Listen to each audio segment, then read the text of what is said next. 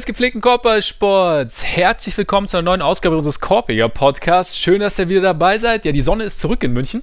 Ähm, wir dürfen auch immer mehr in Bayern tatsächlich. Wir, wir dürfen uns demnächst wieder etwas freier mit Verwandten treffen. Sehr schön. Vieles verändert sich, aber konstant bleibt natürlich eines bei uns, die große Konstante, der niemals unsaubere. Ole Fergs. Sitzt mir gegenüber, virtuell. Mein Name ist Max Marbeiter und äh, Ole so ein bisschen ist es wie Murmeltier momentan. Ne? Also wir haben so, normalerweise ist ja Themenvielfalt ganz groß, aber jede Woche holt uns doch eine Sache mal wieder ein. Ne? Das stimmt, aber ich möchte, ich möchte trotzdem anmerken, dass sich in meinem Leben gerade einiges tut. Ich habe morgen einen Friseurtermin ergattert. Also, Nein! Ne, eben. Das, also von wegen Murmeltier. Das ja. ist eins, eins meiner großen Highlights der letzten Wochen. Stimmt mich ehrlich gesagt aber ein bisschen traurig, weil ich durfte ja jetzt die letzten Wochen beobachten, wie die Matte wuchs und äh, mich hätte schon interessiert, wo das noch hinführen kann. Ja, irgendwann hätte ich halt ausgesehen wie Anton Chigur in äh, No Country for Old Men. Aber ich weiß, ich, ich weiß nicht, ob ich das tragen kann. So, ich, ich bin jetzt schon relativ froh, wenn die Mathe mal abkommt, muss ich sagen. Ja, ich, ja, ich, ich, bin, ich bin gespannt, was dabei rauskommt. Ich meine, wir, wir wissen ja alle mittlerweile, dass Friseurtermine für mich jetzt das, kleine, das kleinste Problem waren die letzten Wochen. Das äh, übernimmt die Maschine zu Hause. Aber ja, ist natürlich, ist natürlich schon eine, eine, eine, gewisse Erleichterung. Aber ja, sonst das Murmeltier The Last Dance wird uns natürlich heute wieder beschäftigen. Ich weiß nicht, wie, wie, wie fandst du jetzt die letzten beiden Episoden so? Hm, ja, also ich fand sie gut. Ähm, ich finde nach wie vor, dass die, dass die Serie Spaß macht.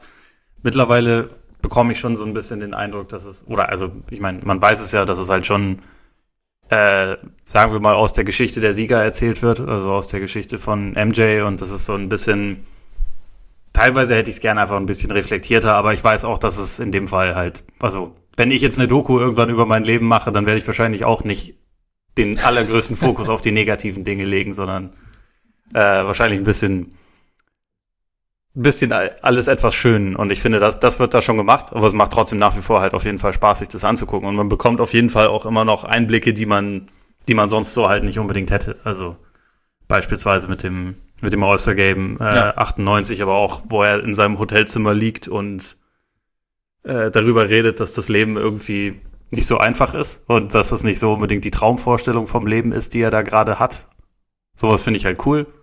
Ja, absolut. Und von daher, das, das macht auf jeden Fall Laune. Ich meine, ja, den, den reflektierteren Blick bekommt man wahrscheinlich trotzdem immer noch woanders, aber ja, wobei ich, ich sehe es so ein bisschen gemischt. Ich meine, klar, es ist, es ist schon sehr aus seiner Perspektive und es wird schon geschaut, dass er sich auch so ein bisschen erklären kann, aber ich finde jetzt nicht, dass sie die negativen Sachen so richtig rausgelassen haben oder so. Also es wird schon, also ich meine, es gibt ja auch noch Stimmen, die dann sagen, oh, man, man sieht immer noch, dass er irgendwie ein Arsch war oder keine Ahnung oder halt diese, diese ganze Problematik oder auch dieses geile Interview, das er gegeben hat ähm, zu seinem angeblichen Gambling-Problem mit Aman Rashad, wo er mit, mit der Sonnenbrille, wo dann Rashad auch selber sagt, dass er jetzt eine Sonnenbrille trug, war jetzt nicht zwingend förderlich bei der ganzen Geschichte.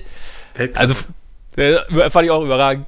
Aber nee, ich finde schon so, also klar wird, wird er positiv dargestellt und klar ist es irgendwo halt, ja, vielleicht für ihn auch so eine gewisse Möglichkeit, sich in, in, in ein gewisses Licht zu rücken oder gewisse Dinge vielleicht auch gerade zu rücken aus seiner Sicht.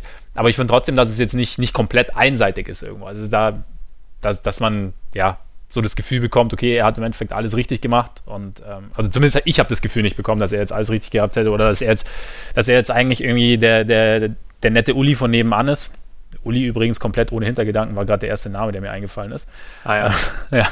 Und sondern ich finde schon auch, dass man die Ecken und Kanten seines Charakters mitbekommt. Und ich habe jetzt irgendwie auch ein, ein Interview jetzt mit, mit dem Regisseur oder dem Produzenten zu den nächsten beiden Episoden, bin ich jetzt mal gespannt, weil da haben sie gesagt, hat er gesagt, dass er überrascht ist, dass Jordan die beiden Episoden freigegeben hat.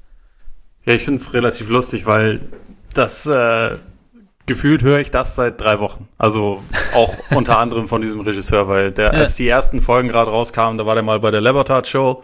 Da hat er auch gesagt, ja, nee, Jordan hat uns nie irgendwas gesagt, was er, was er nicht drin haben will oder so. Ich war immer wieder überrascht. Und das war, hat er halt aber auch vor drei Wochen schon gesagt. Deswegen bin mal gespannt, was dann jetzt die, die ähm, krasse Realisierung sein wird. Aber also ich meine, wie gesagt, ich wollte das auch gar nicht irgendwie als, ja, ja. als irgendwie Generalkritik werten oder so. Ähm, und auch, man, man kriegt auf jeden Fall einiges zu sehen. Dass so Sachen wie, hm, hatte Jordan nicht da eigentlich auch noch irgendwie mal eine erste Familie, die irgendwie da auch eine Rolle gespielt hat oder auch nicht ja. nur eine positive Rolle gespielt hat. So, sowas wird dann weggelassen, aber es ist ja auch okay. Also, wie gesagt. Äh, ein gewisser Filter ist auf jeden Fall dabei. Also das, ja. Aber es ist wahrscheinlich ist auch irgendwo normal. Also ich meine, ja, es ist halt, gewisse Dinge will man vielleicht auch nicht preisgeben und, auf, und bei gewissen Dingen hat man vielleicht auch einfach das Bedürfnis, mal zu sagen, okay, Freunde, so und so war das aus meiner Sicht. Also, na, nee, aber finde ich auch. Also wir werden ja wahrscheinlich im Laufe dieser Folge noch etwas genauer darauf eingehen. Könnte passieren. Aber wir haben uns ganz kurz vor, kurz bevor es losging, haben wir gedacht, äh, wir, wir, machen jetzt mal Quantensprünge und fangen diesmal tatsächlich nicht mit The Last Dance an, sondern äh, werden das Was irgendwann uns übrigens später nicht gelungen ist, möchte ich dazu, möchte ich dazu sagen. Was uns nicht gelungen ist, also kleiner Quantensprung zurück, aber die große Diskussion kommt erst später. Wir fangen nämlich an, ich weiß nicht, falls ihr letzte Woche zugehört habt und quasi diesen den Spoiler zu ähm, The Victory Machine von Ethan Strauss übersprungen sei, habt, wisst ihr, dass es, dass da noch ein kleiner Cliffhanger dabei war, nämlich äh, eine kleine, ein kleiner Gedanke, den ich irgendwie zu, zu einem Stats-Zitat hatte. Damit wollten wir jetzt heute anfangen und dann hat Herr Godefroth was, hat uns gefragt, ob wir denn nicht mal unsere Top 5 der unterschiedlichen Positionen gern preisgeben würden. Würden wir und tun es heute auch. Also wir haben es dann, wir haben tatsächlich nicht alle fünf Positionen genommen, weil das ja mittlerweile sehr fluide ist, sondern wir haben uns äh, entschieden für Guards, Wings und Bigs und Guards ist in dem Fall auch so ein bisschen halt mit, mit primärer Ballhändler gemeint, also quasi Playmaker und so. Sind wir gespannt, ob es Überraschungen gibt. Und bevor wir starten, natürlich noch ein kleiner Hinweis auf unsere Patreon-Seite. Patreon.com slash Korpiger Podcast, Korpiger mit. Ja. Vollkommen richtig. Da könnt ihr uns unterstützen, wenn ihr das wollt, mit äh, kleinen monatlichen Beiträgen. Ähm, vielen Dank an alle, die das, die das jetzt schon tun. Und gleichzeitig gibt es da auch extra Content. Also es gibt äh, 50 Minutes or Less. Momentan haben wir auch schon ein paar Mal gesagt, eher less, weil die Aktualität gibt jetzt nicht so wahnsinnig viel her. Jetzt die neuen, Disku äh, die neuen Gerüchte oder Diskussionen um eventuell einen Neustart bringt es momentan nicht so richtig, aber gleichzeitig zeitlose Formate wie es war einmal auf dem Hartholz, bei dem wir uns alte Spiele anschauen war in letzter Zeit auch etwas Jordan-lastig. Das wird sich auch irgendwann wieder ändern, aber da könnt ihr rein und momentan sind die Folgen auch frei. Also da normalerweise nur für unsere Patreon-Freunde, aber momentan könnt ihr da ganz normal reinhören. Und jetzt können wir eigentlich direkt loslegen, Ole, oder? Absolut. Kommen wir damit zu dieser Stats-Geschichte. Also wir haben ja letzte Woche schon etwas kontrovers über das Buch von Ethan Strauss gesprochen und bei dem es halt um, um die Warriors allgemein geht, vor allem halt um die letzte Saison und die, die Problematik mit Kevin Durant. Und mir ist beim Lesen ein Zitat von Leslie Alexander so ein bisschen im Kontext ins Auge gestoßen oder ins Auge gefallen. Es fällt einem ins Auge, oder? Sie. Ja, gut. Okay. Sehr richtig. Mund abputzen und weiter. Mund abputzen weiter, kleiner Erfolg für heute. Genau, also im Gesamtkontext, also da schreibt Strauss so ein bisschen, äh, beschreibt so die Rolle von Daryl Morey und, und stellt so ein bisschen mit ähm, Bob Myers gegenüber, dem, dem GM der, der Warriors. Und dieses Zitat von Leslie Alexander, ich glaube, ich lese mal ganz kurz vor, einfach wahrscheinlich, oder? Das ist, glaube ich, am leichtesten, ja. Ist am leichtesten, ist auch kein krasser Spoiler, aber genau. Ähm, er sagt, uh, we now have all this data and we have computers that analyze the data and I want to use wanted to use that data in a progressive way. When I hired Daryl, it was because I wanted to wanted somebody that was doing more than just looking at players in the normal way. I mean, I'm not not even sure we're playing the game the right way. Klingt jetzt erstmal nicht wahnsinnig spektakulär, ist auch eigentlich also ich habe auch kein, überhaupt kein Problem mit dem Zitat. Ich habe da nur drumherum ähm, war Jaws auf ein Zitat von Jalen Rose eingegangen, der eben gesagt hat, so Richtung Front Office und Entscheidungen ist die Erfahrung, als, äh, die man als Spieler hat, ist eigentlich im Endeffekt nicht zu ersetzen. Jaws hält dann dagegen, dass, ja, glaube ich, neun, nagel mich jetzt nicht fest, also sehr, sehr viele der Top-Teams mittlerweile Front Offices haben, die eigentlich von Leuten besetzt sind, die nie wirklich hochgespielt haben, zumindest nicht in der NBA gespielt haben. Also er hat da die Bulls, glaube ich, ein bisschen vergessen damals, weil John Paxson hat ja, kennen, lernen wir ja gerade intensiv kennen, also auch eins der Top Front Offices damals natürlich. Ich war so ein bisschen, und hat, er, er beschreibt dann auch so ein bisschen so diesen, diesen, in Anführungszeichen und auch wertfrei gesagt, nerdigen Ansatz äh, rund um die, die Sloan Conference, die Daryl Moria in, ins Leben gerufen hat. Und ja, ich war, für mich war es dann so dieses ganze, ich habe mir dann so die Frage gestellt, auch in Bezug auf die Diskussion, die wir letztes Jahr hatten, was so ein bisschen falsch läuft, in Anführungszeichen, weil es ja irgendwas, irgendwas hackt ja, obwohl es das, die Liga wahnsinnig präsent ist, obwohl wahnsinnig viel Geld irgendwo fließt. Ähm, ob es mir nicht zu viel schwarz-weiß ist, also ich finde so, so ein bisschen, da haben sich auch irgendwie so zwei so Parteien gefunden, die sich jetzt gegenüberstehen, so die Ex-Spieler, die halt so ihr Terrain nicht so gern preisgeben wollen und dann halt die, die Analysten, die jetzt reinkommen und auch nicht wirklich, ja, so ein bisschen natürlich ihr Feld auch irgendwo abstecken wollen und irgendwo habe ich so das Gefühl, geht es nicht so richtig zusammen und es ist ja immer, wir haben ja, ich meine, die, die Diskussion kommt ja oft wieder auf, so ja, äh, jetzt hier die Analysten, der, der, wenn es um Mitteldistanz geht, so und so geht es nicht. Also es funktioniert natürlich. Also wir haben jetzt, also ich würde jetzt nicht sagen, ich, ich möchte jetzt damit auch nicht sagen, dass die Liga heute oder das Spiel unattraktiv ist. Was ich aber so ein bisschen komisch finde, oder was, was, was mir bei dem Zitat kam, wenn wir jetzt denken, wenn wir haben jetzt diesen, dieses eigentlich relativ frei fließende Spiel Basketball und denken es halt von einem sehr nüchternen Gedanken her, also von einem zahlengetriebenen Gedanken her, der dann zum ultimativen Erfolg führen soll. Also quasi, klar, Spiel gewinnen, Meisterschaft gewinnen und wir rücken den Fokus damit sehr, sehr auf die Theorie. Also überlegen uns erstmal theoretisch, was gibt denn Sinn und lassen dann entsprechend den, den, den Sport erst sich so nur innerhalb dieser Leitplanken entfalten. Und ich habe ähm, das Gefühl, dass dieser, dieser Fokus so eine recht kalte Kosten-Nutzen-Rechnung irgendwo hervorruft und dem Sport damit so ein bisschen, bisschen was Zentrales nimmt. Also so ein bisschen so seine, seine Unschuld nimmt. Ich meine, im Endeffekt, ich, ich nehme jetzt Würfe, sehe ich jetzt nicht mehr anhand ihres also sehe hauptsächlich anhand ihres Nutzens. Ich sehe auch Aktionen, so, okay, welche Aktionen sind jetzt, sind jetzt irgendwie vermarktbar? Das kommt dann irgendwie für mich da noch ein bisschen mit rein. Und irgendwo geht für mich, habe ich manchmal so das Gefühl, dass so dieses, nur wenn ich den, den Fokus, deswegen meine ich dieses Schwarz-Weiß am Anfang, was ich gesagt habe, ist mir ein bisschen zu viel. Wenn ich den Fokus komplett auf das eine lege, mir da so ein bisschen dieses Freie, dieses Spontane verloren, was für, für mich persönlich ähm, Basketball extrem ausmacht. Einfach, also gerade wenn man jetzt, ich habe es ja erzählt kürzlich, dass ich äh, Doing It in the Park angeschaut habe wieder und da dürfen wir übrigens immer noch nicht hin, ne? so richtig Basketball spielen. Ah, egal. Ähm, schlimmer Moment immer wieder, wenn man dran denkt. Aber das ist, es ist ja irgendwo, es kommt halt, das Spiel kommt ja schon zumindest von der einen Seite aus einer, aus einer gewissen Freiheit heraus, aus einer gewissen Kreativität heraus. Und es jetzt hast du, wenn du wenn dir nur, wenn du dir nur die Zahlen anschaust, dann ist es halt was rein zielgetriebenes. Dem, also finde ich jetzt, ist jetzt, ist nur, oder die Überlegung habe ich jetzt angestellt.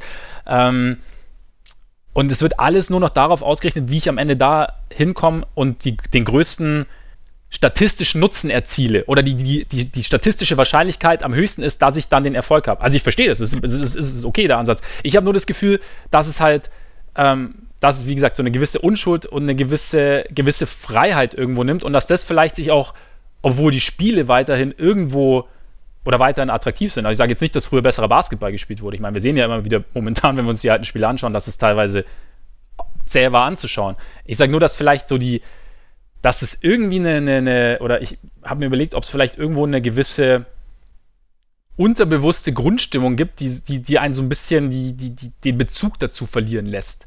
Also gerade auch wenn wir gucken, wie halt wie die Atmosphäre in der Halle ist. Es ist halt, es ist halt vielleicht, vielleicht einfach ein bisschen steriler geworden. Ich weiß es nicht. Also so, das war so die Überlegung, die ich, die ich jetzt bei diesem Zitat hatte.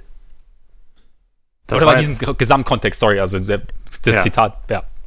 Das war jetzt ganz schön viel auf einmal. Äh, aber was, was in erster Linie meine Frage wäre, siehst du das dann bei Fans, siehst du das bei äh, Analysten oder siehst du das in Front Offices? Das sind ja sehr unterschiedliche Bereiche eigentlich. Oder siehst du es allgemein? Ich sehe es, ich sehe es im Zusammenhang. Also es geht irgendwo los bei dem, bei dem Gedanken im Front Office, beziehungsweise Front Office im Zusammenspiel mit, mit Analysten oder Front Offices, die sehr, sehr viel Fokus auf Analytics legen, die damit halt einen gewissen Weg vorgeben, zu sagen, okay, wir wollen jetzt halt eben, wir haben jetzt, wie Alexander sagt, wie gesagt, ich, ich kritisiere nicht für das, für das Zitat, weil das Zitat an sich total unschuldig ist im Endeffekt. Und der Weg ist auch total in Ordnung. Ist nur ähm, eine Überlegung. Also wenn ich sage, ich, ich, richte halt meine, die Art und Weise, wie ich spielen möchte, richte, richte ich hauptsächlich nach Zahlen aus, weil ich durch diese Zahlen sozusagen irgendwelche Schwachstellen ausräumen kann oder, oder eine, eine, eine, eine Richtung gehen kann, die mir eine gewisse Sicherheit in Anführungszeichen gibt, dass die Dinge funktionieren und ich zielgerichteter arbeiten kann, dann nehme ich diesem Spiel ja irgendwo einen ja, irgendwo einen, einen, spielerischen Ansatz sozusagen. Und für Fans ist es natürlich auch, ich meine, du kannst nicht, ich meine, auch wir können einfacher drüber sprechen, wenn wir uns, wenn wir uns auf Stats konzentrieren. Also alle Annahmen, die wir so haben, lassen sich dann durch Stats untermauern. Und dann habe ich ja manchmal das Gefühl, deswegen auch schwarz-weiß, wenn ich die Scheuklappen aufsetze, dann sehe ich eben nur noch die Stats-Geschichte und lasse das menschliche, in Anführungszeichen, das spielerische raus. Genauso, aber umgekehrt natürlich, wenn ich sage, Stats, alles Quatsch, das will ich damit nämlich auch nicht sagen, ähm, dann sehe ich auch einen gewissen Teil nicht. Und ich glaube halt aber, dass es halt so, zur Folge hat, dass das Spiel etwas, ja, dass eine gewisse, also die doch irgendwo die Leidenschaft verloren geht. Auch in Verbindung mit dann nochmal Social Media Marketing und ich bin, ich, ich versuche mich in eine gewisse Stelle zu rücken oder eine, mir eine gewisse Persona anzueignen öffentlich. Ich glaube, grundsätzlich, wenn man, wenn man von Scheuklappen spricht, das ist in, je, in jeglicher Hinsicht falsch. Also, um das, um das nur mal kurz zum Beispiel auch an, an Leuten so in der Medienwelt darzustellen. Ich weiß nicht, ob du Andy Bailey bei ähm, Twitter kennst, der, glaube ich, teilweise für Bleacher Report und so schreibt der haut halt regelmäßig so Tweets raus. Hier, wenn man die äh, Catch-all-Metrics von allen Spielern miteinander irgendwie korreliert und bla bla bla und das äh, durchrechnet, dann heißt das, Nikola Jokic ist der beste Spieler der Liga und hat da irgendwie dann so seine, seine Top 10 aufgestellt, losgelöst von allem. Und das ist ja komplett frei von, also komplett aussagefrei. Es ist eigentlich ja. total hirnrissig, aber es ist halt, also weil diese Metriken ja teilweise auch nichts miteinander zu tun haben. Es ist halt einfach nur so etwas dargestellt. Äh, und das soll dann entweder provozieren oder irgendwas bedeuten, keine Ahnung. Er, er, schreibt dann sogar manchmal selber dazu, das heißt nicht, dass ich sage, das ist der beste Spieler. Das heißt nur, diese Metriken sagen das. Ja, und das, also ja. so, bei sowas gehe ich halt manchmal an die Decke. Gleichzeitig, ähm, einer der bekannteren deutschen Journalisten, der früher bei den, bei den Bulls-Spielen, bei den Finals dabei war, hält sich für den größten Basketball-Experten der Welt, weil er bei diesen Spielen war. Quasi, er hat das Menschliche gesehen und deswegen hat er Einblicke, mhm. die niemand sonst hat.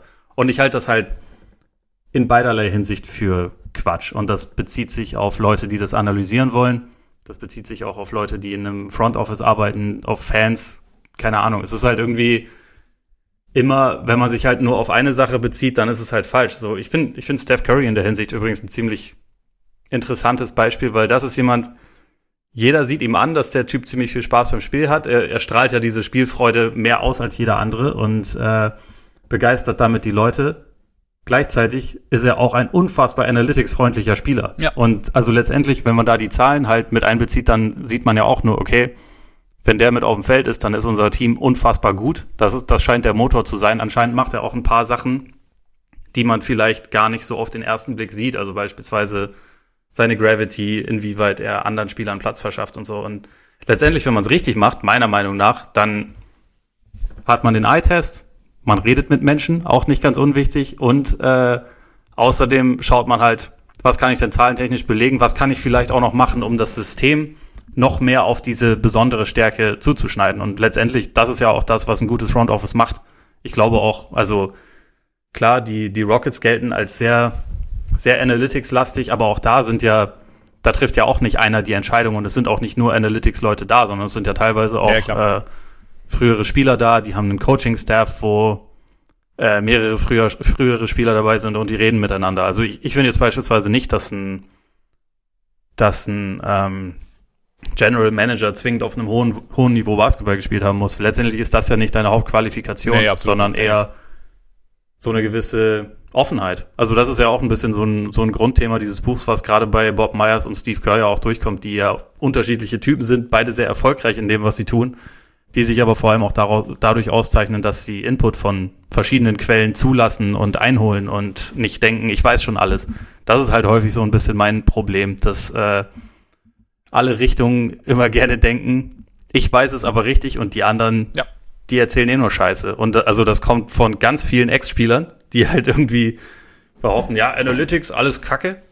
Charles Barkley ist so einer, der, was übrigens relativ lustig ist, weil wenn man halt schaut, was der gemacht hat, äh, damals und was und ähm, wie man ihn jetzt analysieren kann mit diesen zusätzlichen Zahlen, die lassen ihn halt noch dominanter erscheinen, als er damals aussah. Also weil die, der ja. war ein total analytics-freundlicher Spieler, aber für ihn ist das trotzdem immer so ein Schreckgespenst. Und das ist halt letztendlich einfach so ein bisschen die Weigerung, sich damit auseinanderzusetzen, glaube ich, mit einer Perspektive, die man selber nicht zu 100% verinnerlicht hat. Und letztendlich ist das das Wichtigste, was du in einem Front Office machen kannst, aber was du auch meiner Meinung nach auch als Analyst machen kannst, weil beispielsweise ein Zach Lowe hat relativ zahlenlastig damals angefangen und ist damit, ist darin immer noch sehr gut, ist auch sehr glaubwürdig damit. Aber er redet halt auch einfach mit Leuten und fragt halt Assistant Coaches ja. und Scouts und, und so nach deren, nach deren Einschätzung, ist natürlich mittlerweile auch wahnsinnig gut vernetzt, aber dem würde ja auch keiner sagen, du hast keine Ahnung von dem ganzen Kram, nur weil er nicht selber auf einem hohen Niveau Basketball gespielt hat. Nee, das ist ja auch Quatsch. Also das, das, also der, der meine ich auch nicht. Wie gesagt, es muss halt, es muss halt irgendwie so ein, gerade bei ja, Rockets sind halt immer so ein extremes Spiel. Manchmal, ich denke mir jetzt schon, wenn du, wenn du den Spieler Curry ansprichst, der Spieler Harden wäre jetzt für mich zum Beispiel, natürlich funktioniert es so wunderbar und natürlich legt er unfassbare Stats auf, aber manchmal jetzt fürs Auge und für die, gerade für den, wenn, wenn ich jetzt wieder auf dieses Freie vom Spiel komme, wäre es mir manchmal persönlich, habe ich das Gefühl, wäre es halt schöner, den, die komplette Kreativität des James Hardens auf dem Feld zu sehen und nicht halt immer in diesen hm. ganz, ganz klar vorgegebenen Bahnen des okay, du wirfst einen Dreier oder, und du dribbelst und äh, ziehst zum Korb, Floater, Kick, Kickout-Pass, was auch immer. Da bin ich manchmal so ein bisschen. Wie gesagt, ich, ich sage gar nicht, dass, es, dass die Entwicklung schwachsinnig ist. Ich sage auch nicht, dass Stats äh, oder Analytics schwachsinnig sind, weil ich glaube, in, in, in, in einem Zusammenspiel ist, funktioniert das wunderbar. Ich habe manchmal frage ich mich halt, ob die, aber trotzdem, ob dieser Ansatz dessen, des, ich habe diesen Wust an, an Zahlen und ich nehme jetzt das als Basis für mein System, hole mir natürlich dann auch die passenden Spieler dazu.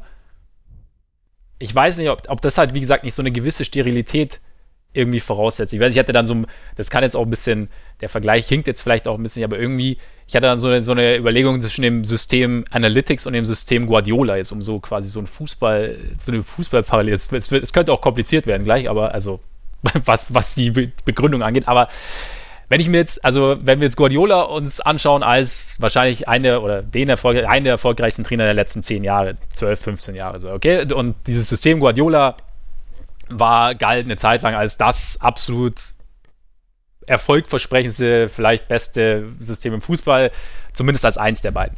Und ich finde halt bei Guardiola, und Guardiola ist, also Guardiola geht es darum, zu gewinnen. Spiele zu gewinnen, Meisterschaften zu gewinnen, was auch immer. Aber die, die, die Motivation daraus kam aus einem Ästhetigkeit, aus einem Ästhetikempfinden zum, zum Spiel oder des Spiels. Mhm. Also er hat quasi, was ist für ihn schöner Fußball und wie kombiniere ich das am besten mit der größtmöglichen Wahrscheinlichkeit am Ende zu gewinnen. So, also das heißt, es ist quasi so eine die schön bemüh oft bemühte Liebe zum Spiel, die der ganzen Sache zugrunde liegt. Und es soll am Ende schönes Spiel sein und es soll erfolgreich sein. Jetzt, wenn ich jetzt alles, und wie gesagt, das ist jetzt, ist jetzt ins Extrem gedacht natürlich, wenn ich aber alles auf, auf Analytics beruht, ich, ist es dann so, okay, ich möchte gewinnen, wie komme ich da am besten hin? Okay, die Zahlen sagen mir das. Das heißt, da habe ich einen relativ, ja, auf Effizienz gepolten, sterilen Ansatz, der die Ästhetik erstmal hinten anstellt. Und natürlich, wenn ich davon ausgehe, dass ich. Moment, wir müssen ja? kurz, wir müssen, wir müssen die Metapher zu Ende bringen, weil in dem Szenario sind die Rockets Mourinho. Oder? Ja, so, so, so, ja, so, so Weil das ungefähr, war der, ja. wir wollen Erfolg und wir zerstören dafür was ja. anderes. Ja, so, so, so ungefähr, genau. Also so die, die Warriors sind quasi Guardiola und die ähm, Rockets sind Mourinho. Passt aber in, in der Hinsicht meiner Meinung nach auch, dass die Guardiola-Teams in diesem Szenario, also gerade wenn man halt äh, Barca, also vor allem Barca, aber von mir aus auch dann später Bayern, äh, spielerisch immer die bessere Mannschaft hatten, die talentiertere. Und Mourinho in dem Fall, also gerade wenn man jetzt zum. Beispiel an, an Inter zurückdenkt, das Team war nicht vom Talent her nicht auf dem Niveau von, von, äh, von seinen Gegnern teilweise. Das war natürlich eine gute Mannschaft, aber es war nicht die beste. Und ich glaube, da wurde halt als einzige Möglichkeit zu gewinnen identifiziert, wie können wir das Spiel hässlich machen, damit wir dann auf einem etwas niedrigen, also auf einem weniger schönen Spiel, wo wir halt die nicht äh, zur Geltung kommen lassen, wie können wir da vielleicht weiterkommen? Der, wir haben dann vielleicht die geringere Chance, aber wir haben eine Chance. Wenn wir versuchen, mhm. deren Spiel zu spielen, dann haben wir keine Chance. Und das ist eigentlich für mich der Rockets-Ansatz der letzten Jahre. Wenn man halt sieht, auf der einen Seite hast du die Warriors, die mehr Talent hatten als alle anderen. Also gerade mit Durant mit großem Abstand mehr Talent hatten als alle anderen. Auch zu einem Ausmaß, was einfach nicht mehr cool war und einfach nicht mehr fair war. ja. Ähm, ganz viele Teams haben ja mehr oder weniger ihren Schwanz eingezogen und gesagt, gut, wir warten das jetzt aus und danach hoffen wir, dass das läuft. Und die Rockets haben ja gesagt, was können wir mit dem, was wir haben, machen, damit wir vielleicht eine Chance haben. Und das fand ich eigentlich immer eher bewundernswert, ohne, da, ohne dass ich den Basketball deswegen besonders schön fand in, äh, in vielerlei Hinsicht. Aber ja. wenn man auf diese diese knappsten Spiele und Serien zwischen den beiden Teams eingeht, dann, es wurde ja deshalb knapp, weil die Rockets es geschafft haben, die Warriors aus ihrer Komfortzone und aus ihrem Spiel rauszubringen. Und ich glaube halt, um das dann quasi zusammenzufassen, dass sie der Überzeugung waren und diese Überzeugung teile ich eigentlich, dass sie mit, wenn sie versucht hätten, wie die Warriors zu spielen, hätten sie keine Chance gehabt in diesen Serien. Was nicht heißt, dass es beispielsweise in einem, in einem Universum wie jetzt, wo es dieses Übermonstrum gar nicht mehr gibt, dass man das quasi genauso weitermachen muss. Aber jetzt spielen sie auch wieder anders. Also jetzt haben sie wieder ihren äh, super Small Ball Ansatz mit Westbrook, der kein Analytics-freundlicher Spieler ist, muss man auch immer mal ja, wieder betonen, ja, der halt richtig, ja. Also gerade über die letzten Jahre und der überhaupt nicht zu dieser Philosophie, die man den Rockets immer zudichtet, also vor allem, vor allem Murray immer zudichtet, überhaupt nicht dazu passt.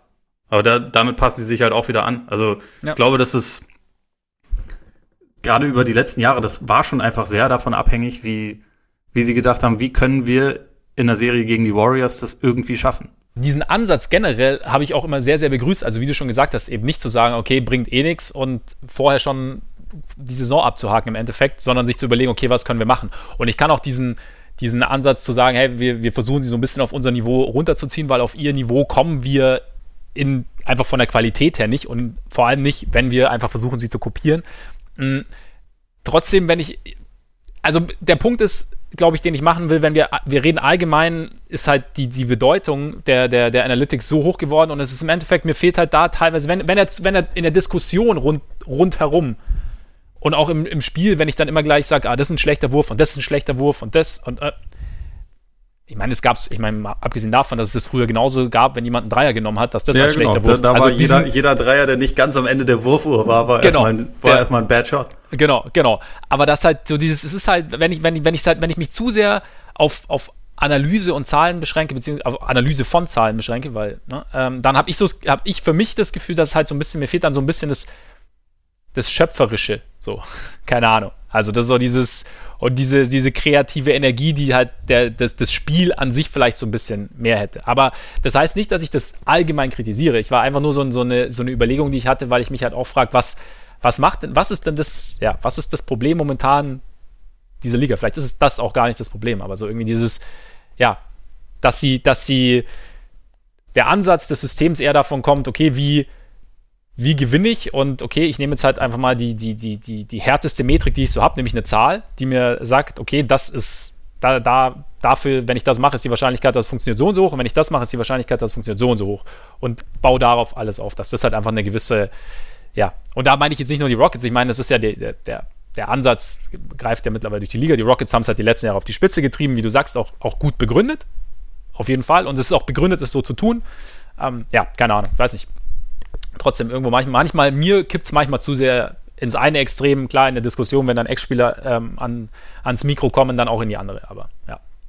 Ja, ich weiß, also ich nehme es nicht so wahr, was glaube ich aber auch, also dann immer eine Frage ist, ist das jetzt so die Vorstellung, dass die im Team wirklich so miteinander reden? Und ich glaube halt, dass die guten Teams, und dazu zähle ich die Rockets, aber auch beispielsweise die Bucks, die ja über, also gerade unter Mike Budenholzer ein sehr äh, also offensiv einen sehr analytics-freundlichen Ansatz gewählt haben, defensiv einen eigentlich ähm, eigentlich quasi äh, kontraintuitiven Ansatz gewählt haben, also dass sie halt ganz viele Dreier erlauben, aber den Korb zumachen und damit die beste Defense der Liga haben. So ähm, gute Teams wie wie die sind halt meiner Meinung nach in der Lage, dass sie halt die die Informationen, die beispielsweise besagt, hier Chris Middleton aus der Mitteldistanz ist sehr gut, lass ihn das machen. Also, ja, dass sie ja, in der Lage sind, das halt als Werkzeug mit einzubeziehen. Nicht als alles umschreibende Wahrheit, aber meiner Meinung nach tut das auch kein gutes Team. Also nee. auch die Rockets nicht. Also ich glaube, klar, also ich mein, es, macht es natürlich aus, dass du, dass du noch anpasst. Und ich sage, also ich, ich empfinde das auch gar nicht unbedingt als, als unattraktiv. Also zum Beispiel das Spiel der Bucks empfinde ich jetzt nicht als unattraktiv. Klar, die Rockets, wenn, wenn sie es extrem praktiziert haben, oder dann war es teilweise schon so, okay, mh, hm, aber ich weiß nicht, vielleicht ist es auch die Diskussion außenrum einfach, dass du halt, dass man generell so viel mit Zahlen außenrum bombardiert wird. Ich weiß es nicht, keine Ahnung. Irgendwo bei mir weckt halt, wenn es, also auch die, dieser extreme Fokus darauf und dieses, dieses Abtun des etwas anderen weckt bei mir halt immer so ein bisschen diesen, diese Assoziation oder diese Problematik. Keine Ahnung, ich weiß nicht. Vielleicht ist Aber es wer so, dass bombardiert dich mit diesen Zahlen? Sind es die Spinner auf Twitter? ich bin auf Twitter, Oder- Artikel, ja, du liest da immer. Also weißt du, das ist halt, vielleicht ist es auch diese Verfügbarkeit, diese, diese Extreme, dass du halt permanent, vielleicht sind es gar nicht nur die Zahlen, sondern dass du permanent bombardiert wirst, dass einfach so eine Über, weiß ich nicht, dass einfach so eine Übersättigung stattfindet, oder? Verstehe. Ich glaube, die, äh, in, in dem Fall ist die Übersättigung wahrscheinlich einfach auch zu einem relativ großen Anteil dann ähm, subjektiv, weil, also ich meine, ich, ich würde sagen, Natürlich. Dass, also mich, mich interessieren Zahlen ja auch und also wenn irgendwann wieder gespielt wird, werde ich in meinen Artikeln auch wieder äh, Zahlen verwenden und so. Und Ja, für mich ist es halt lesen. irgendwie einfach nur ein, nee. ich bombardiere dich halt permanent mit der Ja. Scheiße. Ich weiß, ich weiß. Ja. Jeden Tag, Ähm, alle, alle halbe Stunde kriege ich wieder zehn Zahlen an den Kopf geworfen. Ja. Nee, ich finde es ich find's halt persönlich sehr interessant, schon, aber halt auch einfach nur, wenn man damit in der Lage ist, eine Annahme, die man hat, zum Beispiel zu verifizieren oder auch zu falsifizieren. Also, keine Ahnung, ich kann mir schon vorstellen, dass man vor zehn Jahren noch gesagt hätte, so DeMar DeRozan ist jetzt schon einer der äh, drei, vier besten Shooting Guards der letzten Jahre oder, oder wie auch immer man das dann ausdrücken will. Und dann schaut man halt, okay, welchen Impact hatte er denn auf seine Teams? Und da selbst sowas Simples wie, wie war die Offense seines Teams mit ihm, wenn er drauf war, versus wenn er nicht drauf war. Das ist ja im Prinzip keine, keine super komplexe Zahl und es ist Mhm. auch nicht irgendwie total abstrakt, sondern man kann dadurch ja relativ klar feststellen, hm, irgendwie so richtig besser gemacht hat er sie nicht. Teilweise waren sie sogar eher ein bisschen schlechter. Und dann kann man überlegen, woran liegt das denn? Und dann guckt man vielleicht noch mal ein bisschen genauer hin, kann sehen, hm, okay, der nimmt schon ein bisschen komische Würfe teilweise. So richtig viel Fluss ist dann teilweise nicht im Spiel, wenn er derjenige ist, der den Ball dominiert. Und was tun sie, wenn er nicht drauf ist? Ah, es läuft dann mehr über Lowry, es ist alles ein bisschen schneller, es ist alles ein bisschen dynamischer. Was weiß ich, also jetzt äh, im alten Raptor-Szenario, Ja, ja. wo er ja schon auch diesen Star-Status eigentlich hatte, weil er auch sich ein, individuell halt einen Wolf gescored hat, aber das halt einfach nicht so wirklich dann dadurch reflektiert wurde, dass das Team signifikant besser war, wenn er auf dem Feld war. Sowas finde ich halt schon interessant und ich finde, sowas sollte man auch immer mit einbeziehen, aber es ersetzt natürlich überhaupt nicht, dass man sich halt auch noch quasi auf konventionelle Art und Weise diese Spiele anguckt und halt einfach schaut, so wie ist so der Fluss und wie ist mein Eindruck. Ich finde halt, dass es halt eher so als, als Werkzeug genutzt werden kann, um, um sein Wissen dann noch ein bisschen zu erweitern. Absolut, also gerade wenn du, wenn du drüber schreibst, also ich, selbst wenn wir drüber reden, ich gucke ja auch nach, wobei ich halt, es ist, also und es ist natürlich ne- ein rein subjektiver Eindruck. Also ich kann ja jetzt nicht für weder für dich noch für irgendwen anders reden. Äh, Mir, für mich persönlich ist es halt, mir, mir persönlich macht es einfach mehr Spaß, hin und wieder mal die Zahlen zu bemühen und das Spiel halt, ja, etwas freier zu sehen. Und auch halt, mir wird es auch mehr Spaß machen, wenn halt nicht permanent, also wenn halt nicht, mir ist es dann teilweise einfach zu viel Zahl. Also in, in, in, der Gesamtdiskussion. Aber das ist, wie gesagt, das heißt jetzt nicht, dass das jetzt mies ist und dass das Spiel dadurch schlechter wird oder keine Ahnung, aber es ist halt irgendwo, weiß ich nicht, irgendwo, weiß ich nicht, ob man den Bogen dann irgendwann überspannt, wenn man, ja, Du sprichst mit den falschen Leuten, ich merke das. ich spreche mit niemandem über Basketball, außer mit dir. E eben, ich sag's ja, mit den falschen Leuten. Ja. Nee, keine Ahnung, ich weiß auch, vielleicht, wie gesagt, vielleicht, weil es war auch, es war einfach so ein Gedanke, der, der über mir geweckt wurde, vielleicht war es auch ein bisschen, bisschen verdreht. Sollen wir dazu noch was sagen oder wollen wir jetzt zu knallharten, gefühlten Fakten kommen? Lass, es- lass, es mit, lass es mit Fakten weitermachen. Ich habe noch ein paar, paar äh, Statistiken aufgeschrieben für dich. Yes. Geil. Dann unsere Top 5 oder der letzte Tanz? Machen wir auch den, den letzten Tanz diesmal einfach wirklich am Ende. Ja, ja. Das Glor der glorreiche Abschluss. Gut, dann Top 5 würde ich sagen, Playmaker, wer ist bei dir, oder Guards, wer ist bei dir Numero uno? Ja, äh, also, ne, da hätte ich jetzt mal aktuell noch LeBron auf die Eins gesetzt.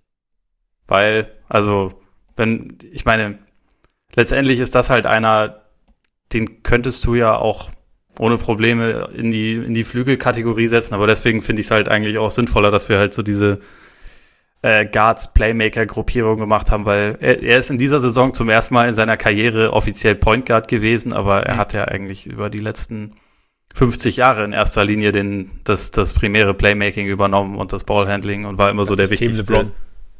Genau, und also so von daher äh, muss er in die Kategorie und dann sehe ich ihn trotz des äh, gestiegenen Alters immer noch als den Spieler mit dem besten Komplettpaket, also als den, den klügsten Offensivspieler, glaube ich, der Liga und auch denjenigen, der mittlerweile, wo auch sein, sein Wurf von draußen ja richtig stabil ist, eigentlich einfach auch das kom kompletteste Paket hat, der dazu auch in dieser Saison wieder defensiv auf einem Niveau war, was man jetzt davor einige Jahre nicht mehr so gesehen hat. Ähm, deswegen, ja, für mich LeBron an eins. Bei dir? Ganz genauso. Also auch aus, den, aus denselben Gründen im Endeffekt. Also ich denke dann auch ein bisschen so, okay, wenn ihr jetzt, also wenn ich jetzt selber ein Team aufstellen würde, wen würde ich jetzt, wen würde ich jetzt da am liebsten haben? Und da ist, also da gibt es jetzt für mich keinen momentan, dem ich den Ball lieber primär in die Hand drücken würde als, als LeBron. Ja, so für quasi eine Saison, oder? Also es ist halt, ja klar, finde, das ist immer so ein bisschen diese, diese Frage, die man dann stellt, die werden wir bei den, bei den Forwards komme ich, also beziehungsweise bei den Wings komme ich darauf ja. dann auch nochmal zu sprechen, dass das halt immer ein bisschen unterschiedliche Anforderungen sind, aber ja. äh, ich glaube auch, also so für, für ein Jahr, für ein Spiel und für ein, äh, für eine Serie quasi ist es bei mir bei den Guards halt immer eher so. Da ist bei den Wings ist das ein bisschen unterschiedlich. Mhm. Aber in dem Fall ist es, ist es auf jeden Fall LeBron. Wen hast du an zwei? Äh, Curry. Aufgrund der Tatsache, dass, ich meine, du hast ja vorher auch schon ein bisschen diese, diese Gravitation angesprochen, du hast, äh, und wir haben einfach, also wir müssen dazu sagen, es geht jetzt nicht diese Saison, sondern allgemein. Also, wir, dass Curry diese Saison jetzt nicht wahnsinnig viele Spiele gemacht hat, ist mir auch, hat, ist mir auch bewusst. Aber genau, es geht eher so darum, wen wir jetzt allgemein vorne sehen.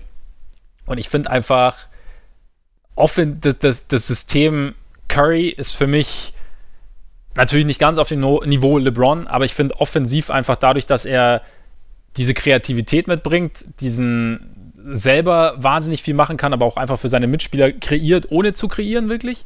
Also einfach dadurch, dass er, dass er da ist. Und noch dazu seine, die Art und Weise, wie er abseits des Balls spielt, wie er auch da durch die Defense irgendwie in, in gewisse Richtungen lockt und ähm, noch dazu auch als, als Blocksteller irgendwie gut in Erscheinung treten kann, ist für mich Curry eigentlich derjenige, den ich da am liebsten auch hätte.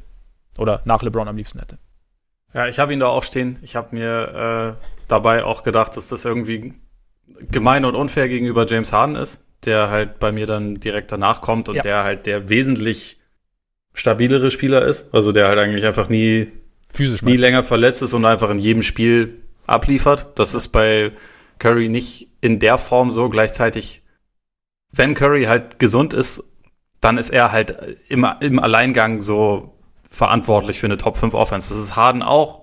Und dann kommst du halt einfach schon wieder irgendwo daran, wen präferierst du. Ja, klar. Und also, also eigentlich, ja, es, es gibt relativ wenig Trennlinien zwischen den beiden, finde ich. Also aber es ist dann einfach eine Stilfrage und ein Stück weit, also gerade wenn man das jetzt irgendwie zum Beispiel auf die Playoffs bezieht, dann ist der vielleicht das kleine bisschen mehr ähm, wandlungsfähig, habe ich so ein bisschen den Eindruck. Also Harden hat sich zumindest bisher schon in den Playoffs manchmal dann so ein bisschen darauf versteift, einfach bei seinem Stiefel zu bleiben, beziehungsweise sich dann auch mal nur auf den Wurf zu verlassen und nicht mehr zum Korb zu gehen, was eigentlich, wenn er es macht, immer die Antwort wäre, weil er da immer gefault wird und Freiwürfe ziehen kann. Ähm, das ist so etwas, was mich da ein bisschen frustriert hat. Aber auch da muss man sagen, Curry hat ja jetzt auch nicht also hat gerade über die letzten Jahre jetzt auch nicht unbedingt schlechte Leute an seiner Seite gehabt in den Playoffs, hatte natürlich auch schon irgendwie Auftritte, die nicht so gut waren, aber er hat insgesamt einfach das bessere Playoff-Resümee, das muss man ja. schon sagen. Und deswegen, das hat dann bei mir auch so ein bisschen knapp den, den Ausschlag gegeben. Aber ich kann mir vorstellen, dass über die nächsten drei Jahre Harden mehr leisten wird als Curry, sagen wir mal so. Ist möglich. Wobei vielleicht. Einfach weil ich glaube, weil ich glaube, dass er halt fitter ist, sozusagen. Trotz ja. seiner, trotz seiner Wohlstandsplauze, der ist halt einfach nie verletzt. Und Curry. Ja, die, die wirkt ja auch ein bisschen das als war Puffer, in den ne? letzten Jahren ja schon ein kleines bisschen mehr. Ja, absolut. Nee, das, das kann schon gut sein. Aber wo, vielleicht hat Curry jetzt die Pause auch relativ gut getan dieses Jahr mal nach den ewig langen Saisons, die er die letzten fünf Jahre hatte. Also keine Ahnung. Ja, aber ich, aber es ist, es ist natürlich auch, es ist natürlich auch einfach ein rein subjektiver Eindruck und dann auch irgendwo eine, eine eine Frage dessen, was man, was man so ein bisschen bevorzugt. Also es ist ja auch eine, also es ist ja auch eine sehr, sehr persönliche Liste in dem Sinne. Also es ist wirklich so unsere, unser Geschmack sozusagen. Äh, ich habe auch Harden an drei tatsächlich und an vier hätte ich dann den Kollegen Lillard.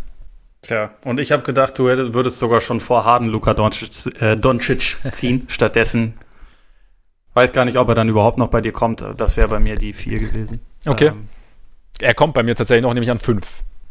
okay, dann haben wir relativ viel Übereinstimmung, aber machen die beiden, äh, die beiden andersrum. Dann kurz dein, dein Pitch, warum Lillard über Doncic? Weil ich Lillard einfach noch ein bisschen mehr den, die Offense anvertrauen würde aufgrund des vielleicht bisschen intensiver vorhandenen Killer-Instinkts. Vielleicht ist es auch äh, gefühlt so aufgrund dieser ganzen Playoff-Geschichten, aber ich finde, Lillard hat auch jede Saison wieder so ein, so ein, diese, so, so, so einen kleinen Sprung irgendwie drin. Nach oben hat gleichzeitig diesen, diese Range zwischen Logo und äh, Brett.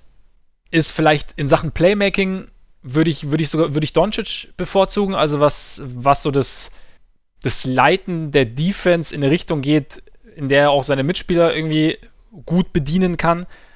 Aber ich habe dadurch, dass, dass, dass Lillard für mich der etwas tödlichere Scorer ist, habe ich jetzt Lillard leicht bevorzugt. Das kann sich aber auch, auch weil ich bei Lillard ja irgendwo das, was, was also diese, diese, auch wie Portal jetzt die, die, die letzten Spiele, bevor es dann pausiert wurde, oder halt gerade auch so in den Anfang des Jahres ein bisschen getragen hat, ist für mich vielleicht nochmal so, so dieser extra Gang, den vielleicht Doncic demnächst erst noch findet.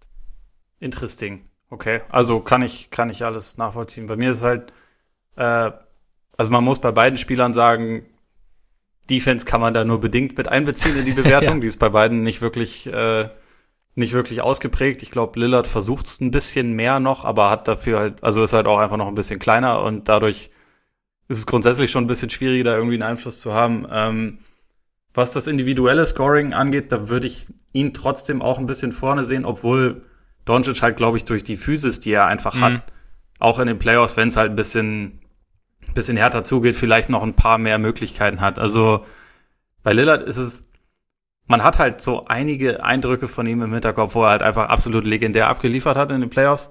Aber wenn man ja, das so ein bisschen breiter ja. fasst, es gab in den letzten Jahren eigentlich mehr Serien, in denen es nicht so gut für ihn lief. Mhm. Also Natürlich hat er OKC an die Wand gespielt, aber er ist auch äh, als höherer Seed von den Pelicans und vor allem von Drew Holiday ziemlich nass gemacht worden. Drew Holiday wäre übrigens bei mir wahrscheinlich irgendwie an sechs oder sieben gekommen, je nachdem, wo, wo man Chris Paul noch einordnet. Er hat auch gegen die Nuggets nicht gut ausgesehen. Also mhm. da hat ihn Gary Harris auch ziemlich hart, äh, hart frustriert zum Beispiel. Und äh, auch letztes Jahr dann gegen die Warriors ohne Durant, das war dann auch alles nicht so berühmt und ich weiß nicht, ich, ich glaube bei Lillard, so diese, die Ausschläge nach oben sind halt unfassbar, ja. muss man dazu ja. sagen. Ähm, und er hatte auch in dieser Saison einen Stretch, wo es halt einfach, also so heiß war seit Jahren kaum jemand. Das war halt so Kobe-mäßig im Prinzip. Mhm. Und das halt einfach über so äh, zwei, drei Wochen. Das sehe ich absolut. Aber bei Doncic ist es halt irgendwie, er hat halt einfach in diesem Jahr schon die beste Offense der Liga-Geschichte verantwortet, zahlenmäßig. Ich weiß, Guter Zahlen Punkt, interessieren ja. dich nicht, aber ich, äh, nie. Ja. Und also bei, bei ihm ist es dann ein Stück weit von mir auch noch Hoffnung. Also man, man hat von ihm zwar schon auch Playoff-Spiele gesehen, aber halt nicht in der NBA.